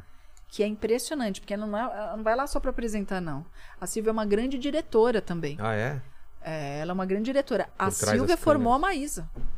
Ajudou a A formar. Maísa ela foi descoberta no programa do Raul Gil. Ah, é? Depois, quando ela foi para SBT fazer o Bom Dia, quem dirigia a Maísa era a Silvia. Ela que ajudou a Maísa a formar ali como Olha apresentadora. só. Tanto que a Maísa e a família tem muita gratidão à Silvinha, porque a Silvinha realmente ajudou demais. E ela ir para o ar ali na frente apresentar foi uma necessidade, Ela contou aqui. mas com essa didática. né? Exatamente, com essa didática, com esse amor que ela tem pelas É crianças. uma mãe na frente da Ela é uma televisão. mãe, é. uma mãezona ali cuidando de, de todo mundo. Toda a família do Silvio são muito simples, muito queridos. E lá dentro é tudo de igual para igual, tá? Como assim? Ninguém ah, tem- não tem uma... Não tem atendimento preferencial, não. É Poxa. todo mundo igual. É o mesmo camarim, é o mesmo estacionamento, é a mesma comida, é o mesmo crachá, Ah, isso é importante. sabe? É tudo igual. E elas são extremamente queridas. Elas conversam com todos os funcionários, elas querem saber tudo que está acontecendo, porque elas cuidam da empresa também, Claro. né? Cada uma à sua maneira. Então, assim, é, é- é bem familiar mesmo, né? E o Silvio é o coração, como eu falei. Então, ele voltar pro ar é necessário. É. O público quer, todo mundo quer, sabe? Talvez com uma menor intensidade. Ah, eu acho que tem também de Né? reduzir, vem de... vai aumentando aos poucos, mas não que era também, é, né? mas é porque pensa, um cara de 90 anos A, a gente esquece, que né? é Que ele tem trabalhar 90 anos. três vezes por semana, no mínimo.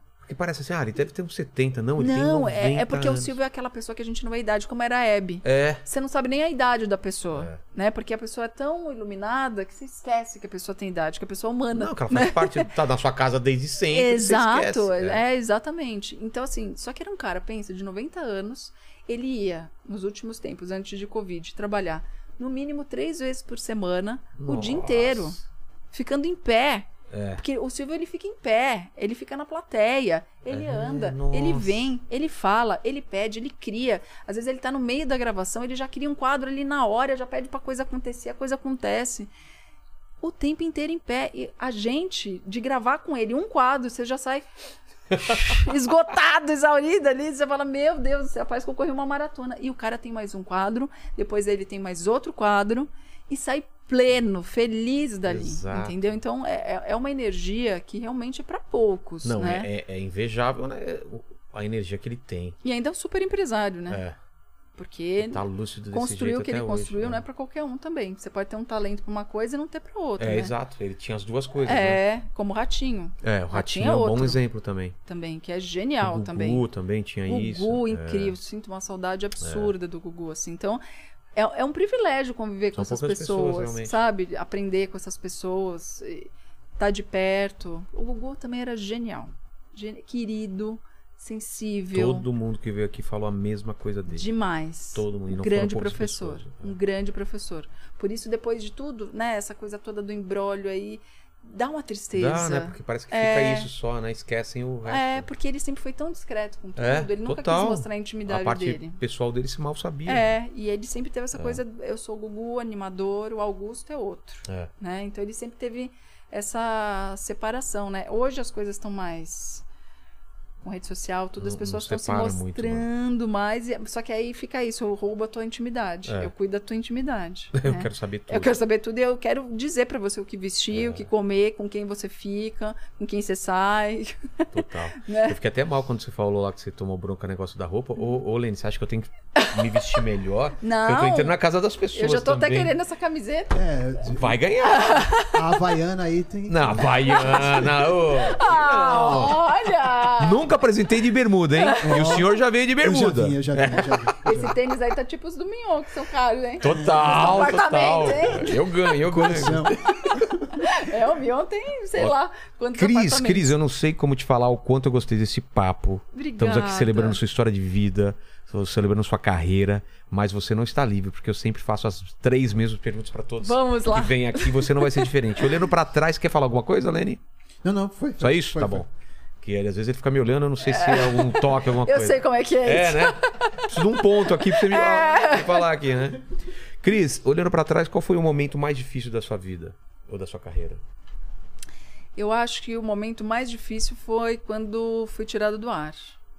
É difícil, porque você acha que você tá no caminho certo, você acha que você tá fazendo tudo do jeito que tinha que ter sido feito e de repente te tiram o chão. Mas foi maravilhoso. Mas como que foi isso? Eu Te agradeço. falaram por quê ou simplesmente te tiraram? Como que é? Olha, na época simplesmente tiraram. Mas eu entendo que hoje foi Você necessário. tá falando de qual época? Da época do hoje em dia. Do hoje em dia, tá? que eu tava no ar. Foi a primeira vez ali que eu tomei um saculejo de TV, né? Entendi. Mas foi importante. Porque senão nada disso que aconteceu comigo depois teria acontecido. Então, eu, eu, aconteço, é, é, eu acredito muito que sempre tem uma porta se abrindo e a gente não está enxergando. E às vezes a gente está insistindo no mesmo caminho É. e não é aquele, sabe? Então, para você poder enxergar, às vezes você tem que ter esse Tem saculejo. que dar um passo pra trás, A né? gente, às vezes, tá num- numa comodidade, num conformismo e achando que aquilo já tá bom e de fato estava bom. Mas talvez a gente também não abra a mente, o coração e a cabeça para enxergar novas possibilidades e melhorar a cada dia. Porque às vezes está dando tão certo que você fala assim, ah, Tá bom vamos assim, seguir né? assim, sabe? Então foi importante. Então, acho que a grande lição que eu posso passar para as pessoas, se é que alguém que quer ter uma lição, enfim, é que às vezes a gente precisa que alguém faça isso por nós. Porque a gente não tem a coragem ou a visão necessária. Então, se a gente não faz, alguém vai fazer. É melhor sempre que a gente faça, porque quando a gente faz, a gente está mais preparado emocionalmente.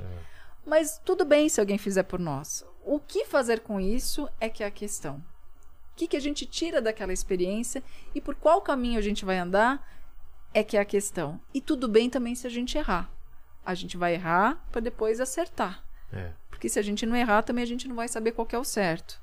E tudo bem, a gente não morre. Se a gente separa de uma pessoa, a gente não morre. Se a gente perde um emprego, a gente não morre, entendeu? Tem coisas. Só, só tem uma coisa que realmente não tem solução, que é a morte. É a morte. Que é o fim. Mas do restante, a gente sempre dá um jeito de resolver. A gente sempre encontra um caminho novo. Então, numa dificuldade, eu descobri uma felicidade absurda. Então, eu não renego o meu passado. Eu agradeço, tenho uma gratidão absurda, amei tudo que aconteceu e sei que foi necessário. Né? Então, muitas pessoas sentiram muita raiva, sentiram muito ódio que eu não tive. Na verdade, eu tive um perder de chão ali. O que está acontecendo? Por que, que isso. Quem sou eu na fila do pão e aquela vontade de desistir? Que é Ah. natural, né? Chegou a ter. Super. Sempre Ah, dá. já- putz, é isso e. É, mesmo? eu acho que é uma coisa que acontece na vida da gente. Né? Às vezes a gente tem vontade de desistir e falar assim, ai, será que é isso mesmo? Ai, tá tão difícil. Desisto ou não desisto? Não, não desisto não, vambora, entendeu? Mas ali foi uma questão real de, será que isso não é um sinal? Ah, tá. sabe, pra pra eu desistir, pra eu partir pra outra coisa, pra eu recuar, pra eu, né? Mas eu, eu acredito no livramento. Eu acho que tem coisas que são livramentos pra Com- gente. Putz, eu concordo Né? e falei sobre isso esses dias, né? A gente falou sobre isso. Que é Às livramento. vezes a gente perde um ônibus, perde um avião e você É não sabe o que Por ia te- quê? Por quê que? Mas tem um porquê. É, é. Tudo tem um porquê. Eu acredito muito em Deus. Então, pra mim, é Deus dando sinais pra gente que a gente não enxerga. E aí, em algum momento, ele tem que dar um sinal maior. Tem que dar aquele raio na cabeça. Porque já não dá mais. É, ele já deu você. vários, né? E, e- no fundo, você já sabe que aquilo vai acontecer. Mas você não quer acreditar. é. E aí, quando né? acontece, fala assim: "E por que, que não fui eu que fiz e por que foi o outro? Porque você não fez. Aí alguém teve que fazer isso pra você, né? Então foi importante pra mim. Foi difícil, mas foi necessário. Foi um período difícil, questão pessoal, até psicológica. Mas ali eu me encontrei, eu amadureci. Foi importante pra eu descobrir quem que estava do meu lado É. também, quem que né, me estendeu a mão. E às vezes não é que a pessoa deu uma oportunidade ou deu um dinheiro. Às vezes é uma pessoa que te deu um abraço. É. Às vezes é uma pessoa que mandou uma mensagem. Às vezes é uma pessoa que disse: Eu tô aqui, tá? Só isso. A família, para você ver a importância da família, sempre foi importante para mim, mas mais ainda. Como cada um lidou com isso, sabe? Então, assim, é, é na dificuldade que a gente descobre a felicidade. Porque a felicidade tem muito isso. A gente acha que a felicidade é um lugar, é uma pessoa, é alguma coisa concreta que você tem que atingir. E não, a felicidade tá aqui. A gente tá vivendo um momento super feliz. Eu tô super feliz aqui. Isso é felicidade. Não é que eu vou encontrar, eu já estou feliz. É. Eu só tenho que entender qual é o momento de felicidade que eu vivo e valorizar esse momento. Porque a gente fica sempre, eu vou conseguir, Um eu vou dia. jogando pra depois, pra depois, pra depois, pra depois. Sua mãe Se tava eu me contando a tal- história dela maravilhosa, que você foi lá e falou: "Vai". Entendeu? Vai morar fora. Um dia eu vou morar em Portugal, um dia vai. Eu Você quero quer? agora. Então vai lá. Vai, agora. é não, isso. não, vai. como É. foi importante você fazer isso, né? Então, às vezes tem pessoas importantes ao nosso redor que a gente não enxerga. E naquele momento, a pessoa se faz presente e você fala: "Nossa, é isso. Essa pessoa que talvez eu não estivesse valorizando, eu tenho que valorizar". E aquela pessoa que eu estava valorizando, nesse momento, que foi que eu mais precisei, É. cadê ela? Entendeu? Então, não é que você vai. É, é, como uma amiga minha me ensinou uma vez, eu acho que é uma figura de linguagem super importante. É uma árvore, a nossa vida, cheia de frutos. De vez em quando, esses frutos apodrecem, porque é natural, né? É o ciclo da vida. E o que, que a gente precisa fazer? Dar uma sacolejada nessa árvore para aquilo que está podre cair, para aquilo que não serve mais cair. E isso vai se renovar, vem outros frutos, e tudo bem, é o ciclo. Então, tem pessoas que você não precisa, ah, eu vou limar da minha vida e acabou, não quero mais saber. Você só não precisa ter esta pessoa no seu convívio como sua melhor amiga, como a pessoa que vai frequentar a tua casa Uma confidente. ela vai estar é. ali, né? Mas você já sabe o quanto que você pode contar ou não. E às vezes pode acontecer alguma coisa na vida dessa pessoa que ela precise de você. E você tem que estar ali para estender a mão. Eu acredito nisso, em dar a outra face. Claro. Eu tô sempre pronta para isso. Às vezes é mais difícil, dependendo de quem foi e do que fez, é mais difícil. Mas é aí que você vai mostrar o quão superior de alma e de coração você é, entendeu? Aí, quanto mais velho, mais fácil, né? Eu acho. É. Eu acho. Que aí a gente. Falar, ah, é bobagem isso. Putz, deixa quieto. É, vou, é. Vou superar. Exatamente. E, por exemplo, voltar a estudar agora com uma galera bem mais jovem do que eu. É, precisa ter muito, muito Né? humildade, né? Então, eu, eu. E eles são incríveis, tá? Eles são incríveis. Porque tem eu e tem outras pessoas mais velhas. Mas, assim, o que eu, o que eu percebo hoje, que eu tenho que ter um olhar diferente e entender que eles vão passar por aquilo que eu passei. E eu não posso atropelar. É. Eu tenho que deixar acontecer. Que é que nem com meu filho. Acho que é a maior dificuldade que a gente tem sendo pai, sendo É, mãe. Você saber que ele vai quebrar a cara e, E falar, "Ah, você meu tem que Deus." deixar. É. Em alguns momentos a gente tem que deixar, porque se eu quebrei, ele também tem que quebrar pra entender, porque tem coisa só quebrar. Claro, não tô falando de colocar a vida em risco, Não, sério. mas assim, tem algumas circunstâncias que você tem que deixa, deixa, porque ele precisa passar por isso, ele precisa entender que a vida é desse jeito, ou de repente ele tá certo. E a gente não sabe. Meu filho tem uma maturidade absurda. Ele já me deu várias lições de moral e ele É? estava certíssimo. Olha Ele só. me ensina muito. Então é isso. Às vezes eu tenho que abrir o ouvido, o coração, falar: é, é isso. Você tá, certo. Você está certo. Você tá certo. Você tem 16 anos, mas você está Tá certo. certo. Meu, Mas é. né? E aí, É. tudo bem, ainda bem, ainda bem. E aí, ao invés de eu ficar brava, eu tenho que falar, putz, fiz um bom trabalho, É, legal. exatamente. Entendeu? Eu, meu marido, né? A gente tá conseguindo criar um cara legal pro mundo, que é o que eu quero. O resto é com ele, entendeu? É, a única Só coisa que eu isso. quero também. É Né? criar uma, uma pessoa boa e Não é? gente fina. É o mínimo, assim, que, que, eu- que nem agora, tá com 16, eu falei, vai tirar título de eleitor, quero que você vote. Ah, verdade. Importante, vamos exercer cidadania. O seu voto. Ai, mas um voto vai fazer, vai fazer diferença Opa. o seu voto. É Não interessa se vai fazer ou não diferença. Eu acho que vai. Mas acima de tudo, vamos exercer cidadania. Você tem essa possibilidade? Pega, agarra e faz. Porque depois tudo vai implicar na tua vida. Cada decisão vai implicar na tua vida. E agora é uma decisão crucial. É um momento muito difícil. É, esse ano. Esse ano e o, o ano que vem, né? Diz que nós estamos aí que É, deu aqui, né? Mas tá errado, tomara que esteja errado. Meu Deus! Querida, a segunda pergunta tem a ver com o que você já falou. Iremos morrer um dia, que é aquela coisa Uhum. que aí não tem o que fazer mesmo, mas espero que demore muito tempo. Amém. E esse vídeo, assim como todos os seus vídeos da grávida Taubaté, tudo vai ficar pra sempre na internet. O pessoal pode voltar daqui a 315 anos nesse quiser. vídeo e querer saber quais seriam as últimas palavras de Cris, Cris Flores. Qual seria seu epitáfio? Me deixa voltar. Boa. Eu Uma das muito melhores frases, hein? É. Me deixa voltar, porque eu amei estar aqui. Putz, viver eu é muito quero bom, né? voltar. É. Né? Viver é muito, muito bom. bom. É muito gostoso estar aqui. É muito bom compartilhar. É muito bom sorrir, chorar, se emocionar.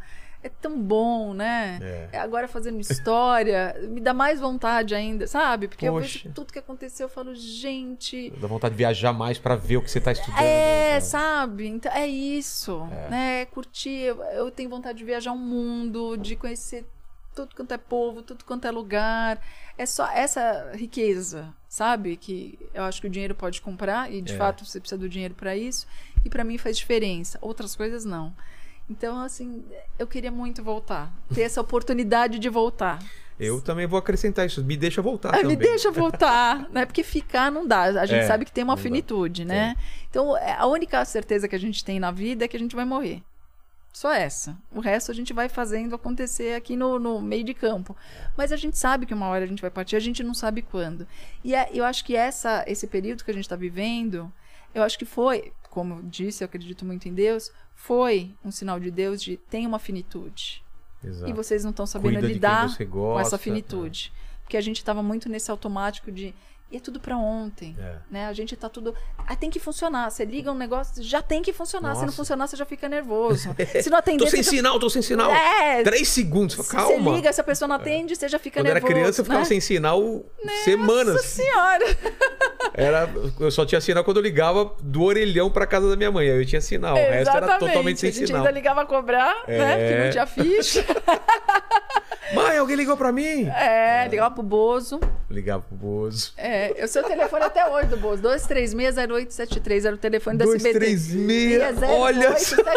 608 Ligava direto pro Bozo, ele atendia, ah, amiguinho, não foi dessa vez. Eu falava, É. vamos tentar de Putz, novo. eu tentei muito também. Muito. Até minha mãe me mostrar na conta de telefone que tinha um preço ligar pro Bozo. É, você achou o quê? Aí eu comecei a fazer o Bozo Baldinho em casa, entendeu? É mesmo? Minha mãe, vamos fazer o Bozo Baldinho aqui, ó. Vamos montar o baldinho. Ela falava, não, mas eu quero participar lá da, da corrida do cavalinho, é, o- do Batalha Naval, lembra? Preto, branco, malhado, É, né? Exatamente. E TV hoje pau. eu trabalho com a Flor, que era Bozolinda. Olha só, Bozo. Trabalho com o Luiz Ricardo, que era o Bozo. O Luiz Ricardo a gente tá tentando trazer aqui também, né? Ai, Imagina ele é maravilhoso, é cheio de Vamos trazer, história. vamos trazer, é, vamos trazer. ele é muito incrível. E a Flor também, pode trazer. que Vamos, vamos. A, Cri- a Flor também a gente A- falou. a tá Flor é marcada já ou não? Pode. Acho que não. É uma figura. Eu falo pra Flor que ela tem que montar um stand-up. É mesmo? Só de história? É, porque ela é tipo Sérgio Malandro, entendeu? Ah, é? É. Vamos marcar então. Vamos Ah, marcar. é. A terceira pergunta é o seguinte: se você, ah, como jornalista, com certeza você tem alguma dúvida, divide um questionamento que você se faz. Acho que você dividiu vários aqui com a gente. É, um deles eu acho que é o da grávida, né? É. Por quê? Por que, que ela fez? Eu queria entender por quê. É. E eu acho que um outro questionamento que a gente conversou bastante é o porquê da maldade humana. Por quê? Por que, que isso existe? Por que, que tem que existir? Por que, que algumas coisas têm que acontecer Eu não na acredito vida, né? que o ganho vale a pena. Nem eu. Não acredito que. Não. Acho eu que custa não. muito caro para essas pessoas. É, eu é. acho que consome a alma da pessoa. Totalmente, Ela totalmente. consegue uma coisa material, olha aqui, um emprego aqui, olha lá, mas aquilo vai consumir a alma dela aos poucos. Vai, vai. Ninguém, ninguém é feliz É. sendo mal. Ninguém é feliz. Eu Quando a gente vê essa- essas pessoas destilando ódio, É. a pessoa não é feliz. É, é, é, é uma fama, é um momento que ela vive ali de esplendor, que talvez para ela seja bacana, né? Olha, eu tô falando tal coisa e tá repercutindo.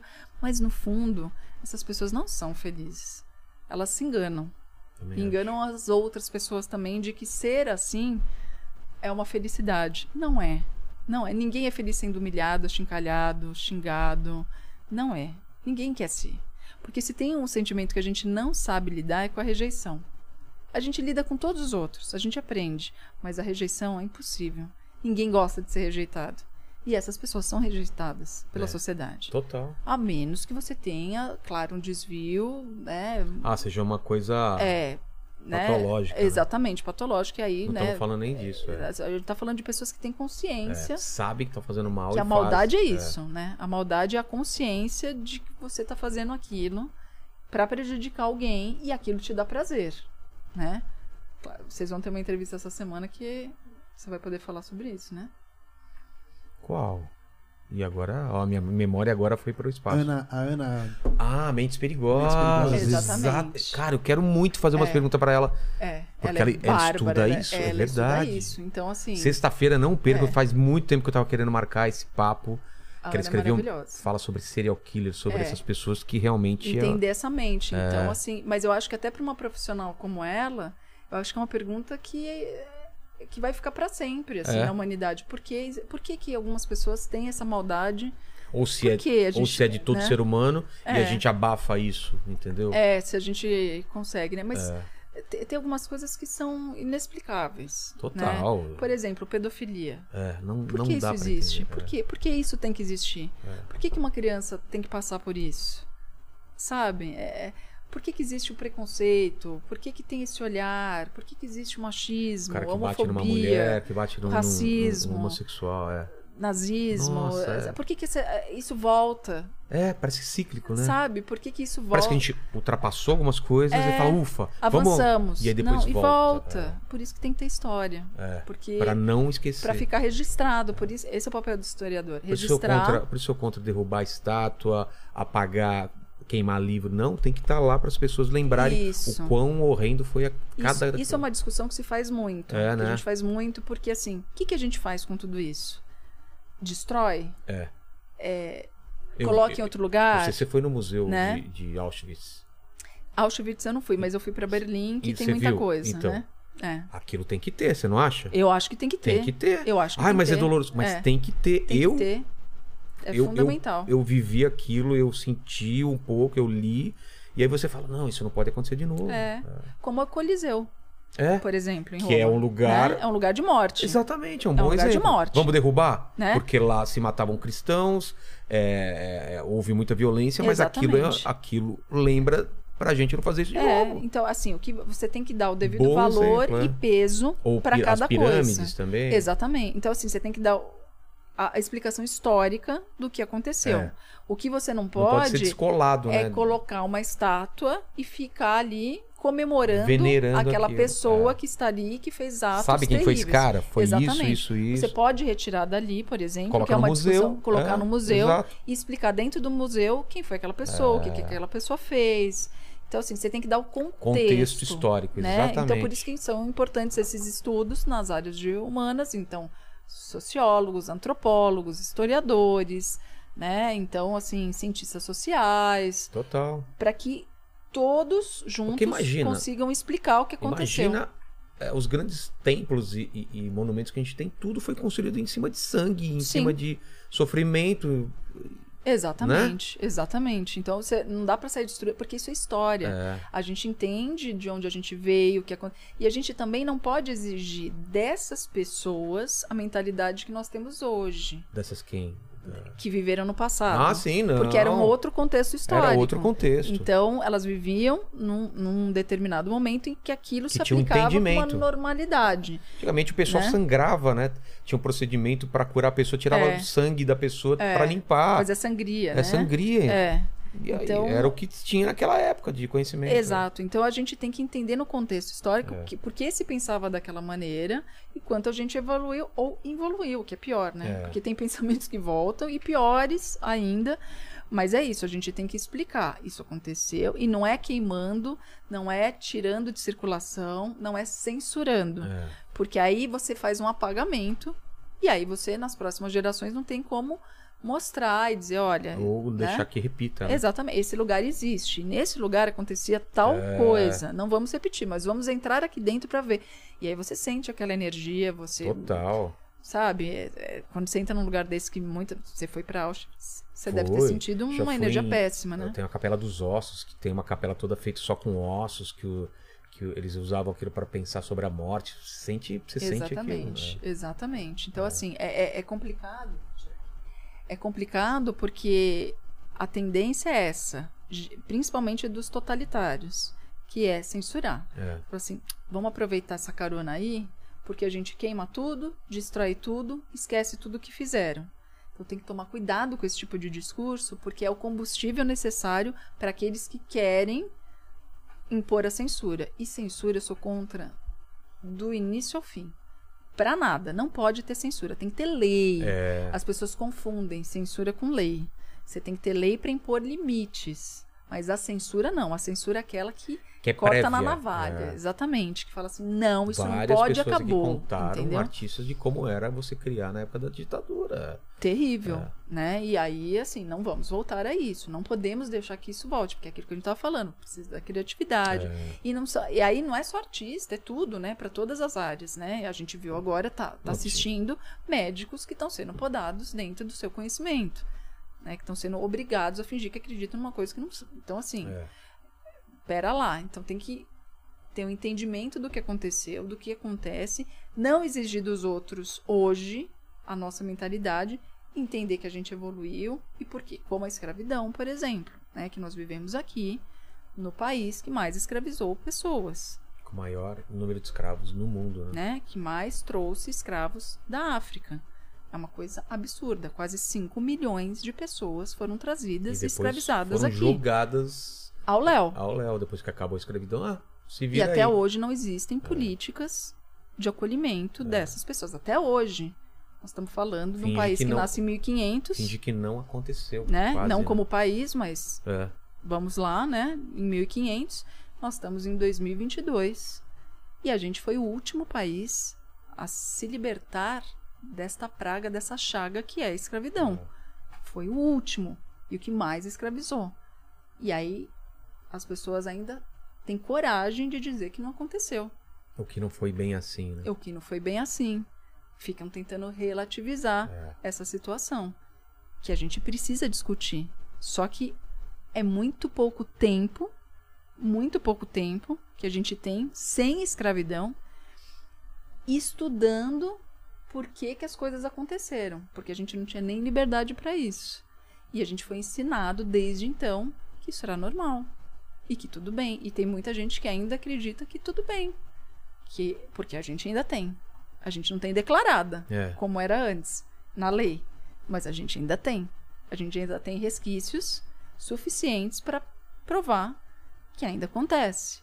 Tanto de pessoas escravizadas que É. não recebem, Ou recebe ou comer. pessoas é. Que não tiveram condições de continuar suas vidas, que foram jogadas ao léu e tiveram que sobreviver. É, tem escravidão de gente que trabalha pra comer e tá totalmente preso ao, a alguém por causa disso. Exatamente, né? Então, qu- quais são as políticas reais, públicas, que a gente tem hoje, que promovem essa reparação histórica? É. E as pessoas acham que não tem que ter reparação. Como assim? Entendeu? É a nossa história. A gente não pode E esquecer não faz disso. tanto tempo assim, né? Não, faz muito pouco tempo. Dá a impressão que a gente tá falando de dois séculos atrás, não. Não, o que a gente vive hoje é essa falta de educação, de planejamento, de reforma agrária nesse país que é gigantesco e que tem terra Pra todo mundo, só que não tem pra ninguém. É. A gente precisa disso. Ainda precisa disso. E devia ter tido isso desde o começo. Não teve, mas ainda está em tempo. Por isso que eu te falo que eu sou esperançosa.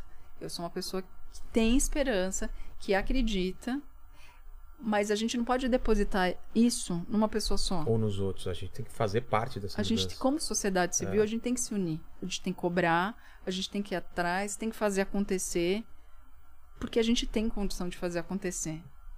A gente tem, e não precisa ser pela violência. A gente Não, consegue pelo fazer voto. exatamente. Colocar pessoas que estão preocupadas em discutir isso lá. E lembrar em quem a gente votou para depois É, cobrar. exatamente. Porque às vezes a gente lembra só no cargo executivo. É. E o legislativo é muito importante. Tão importante quanto, né? Então a, a gente tem que se organizar como sociedade, porque a gente tem direito sim de cobrar. A gente é maioria.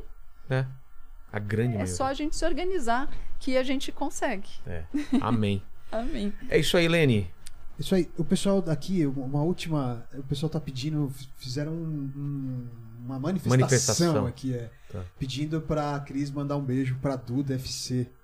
Ah, Duda! Um beijo pra você, meu amor, também, viu? é isso? É isso, é isso.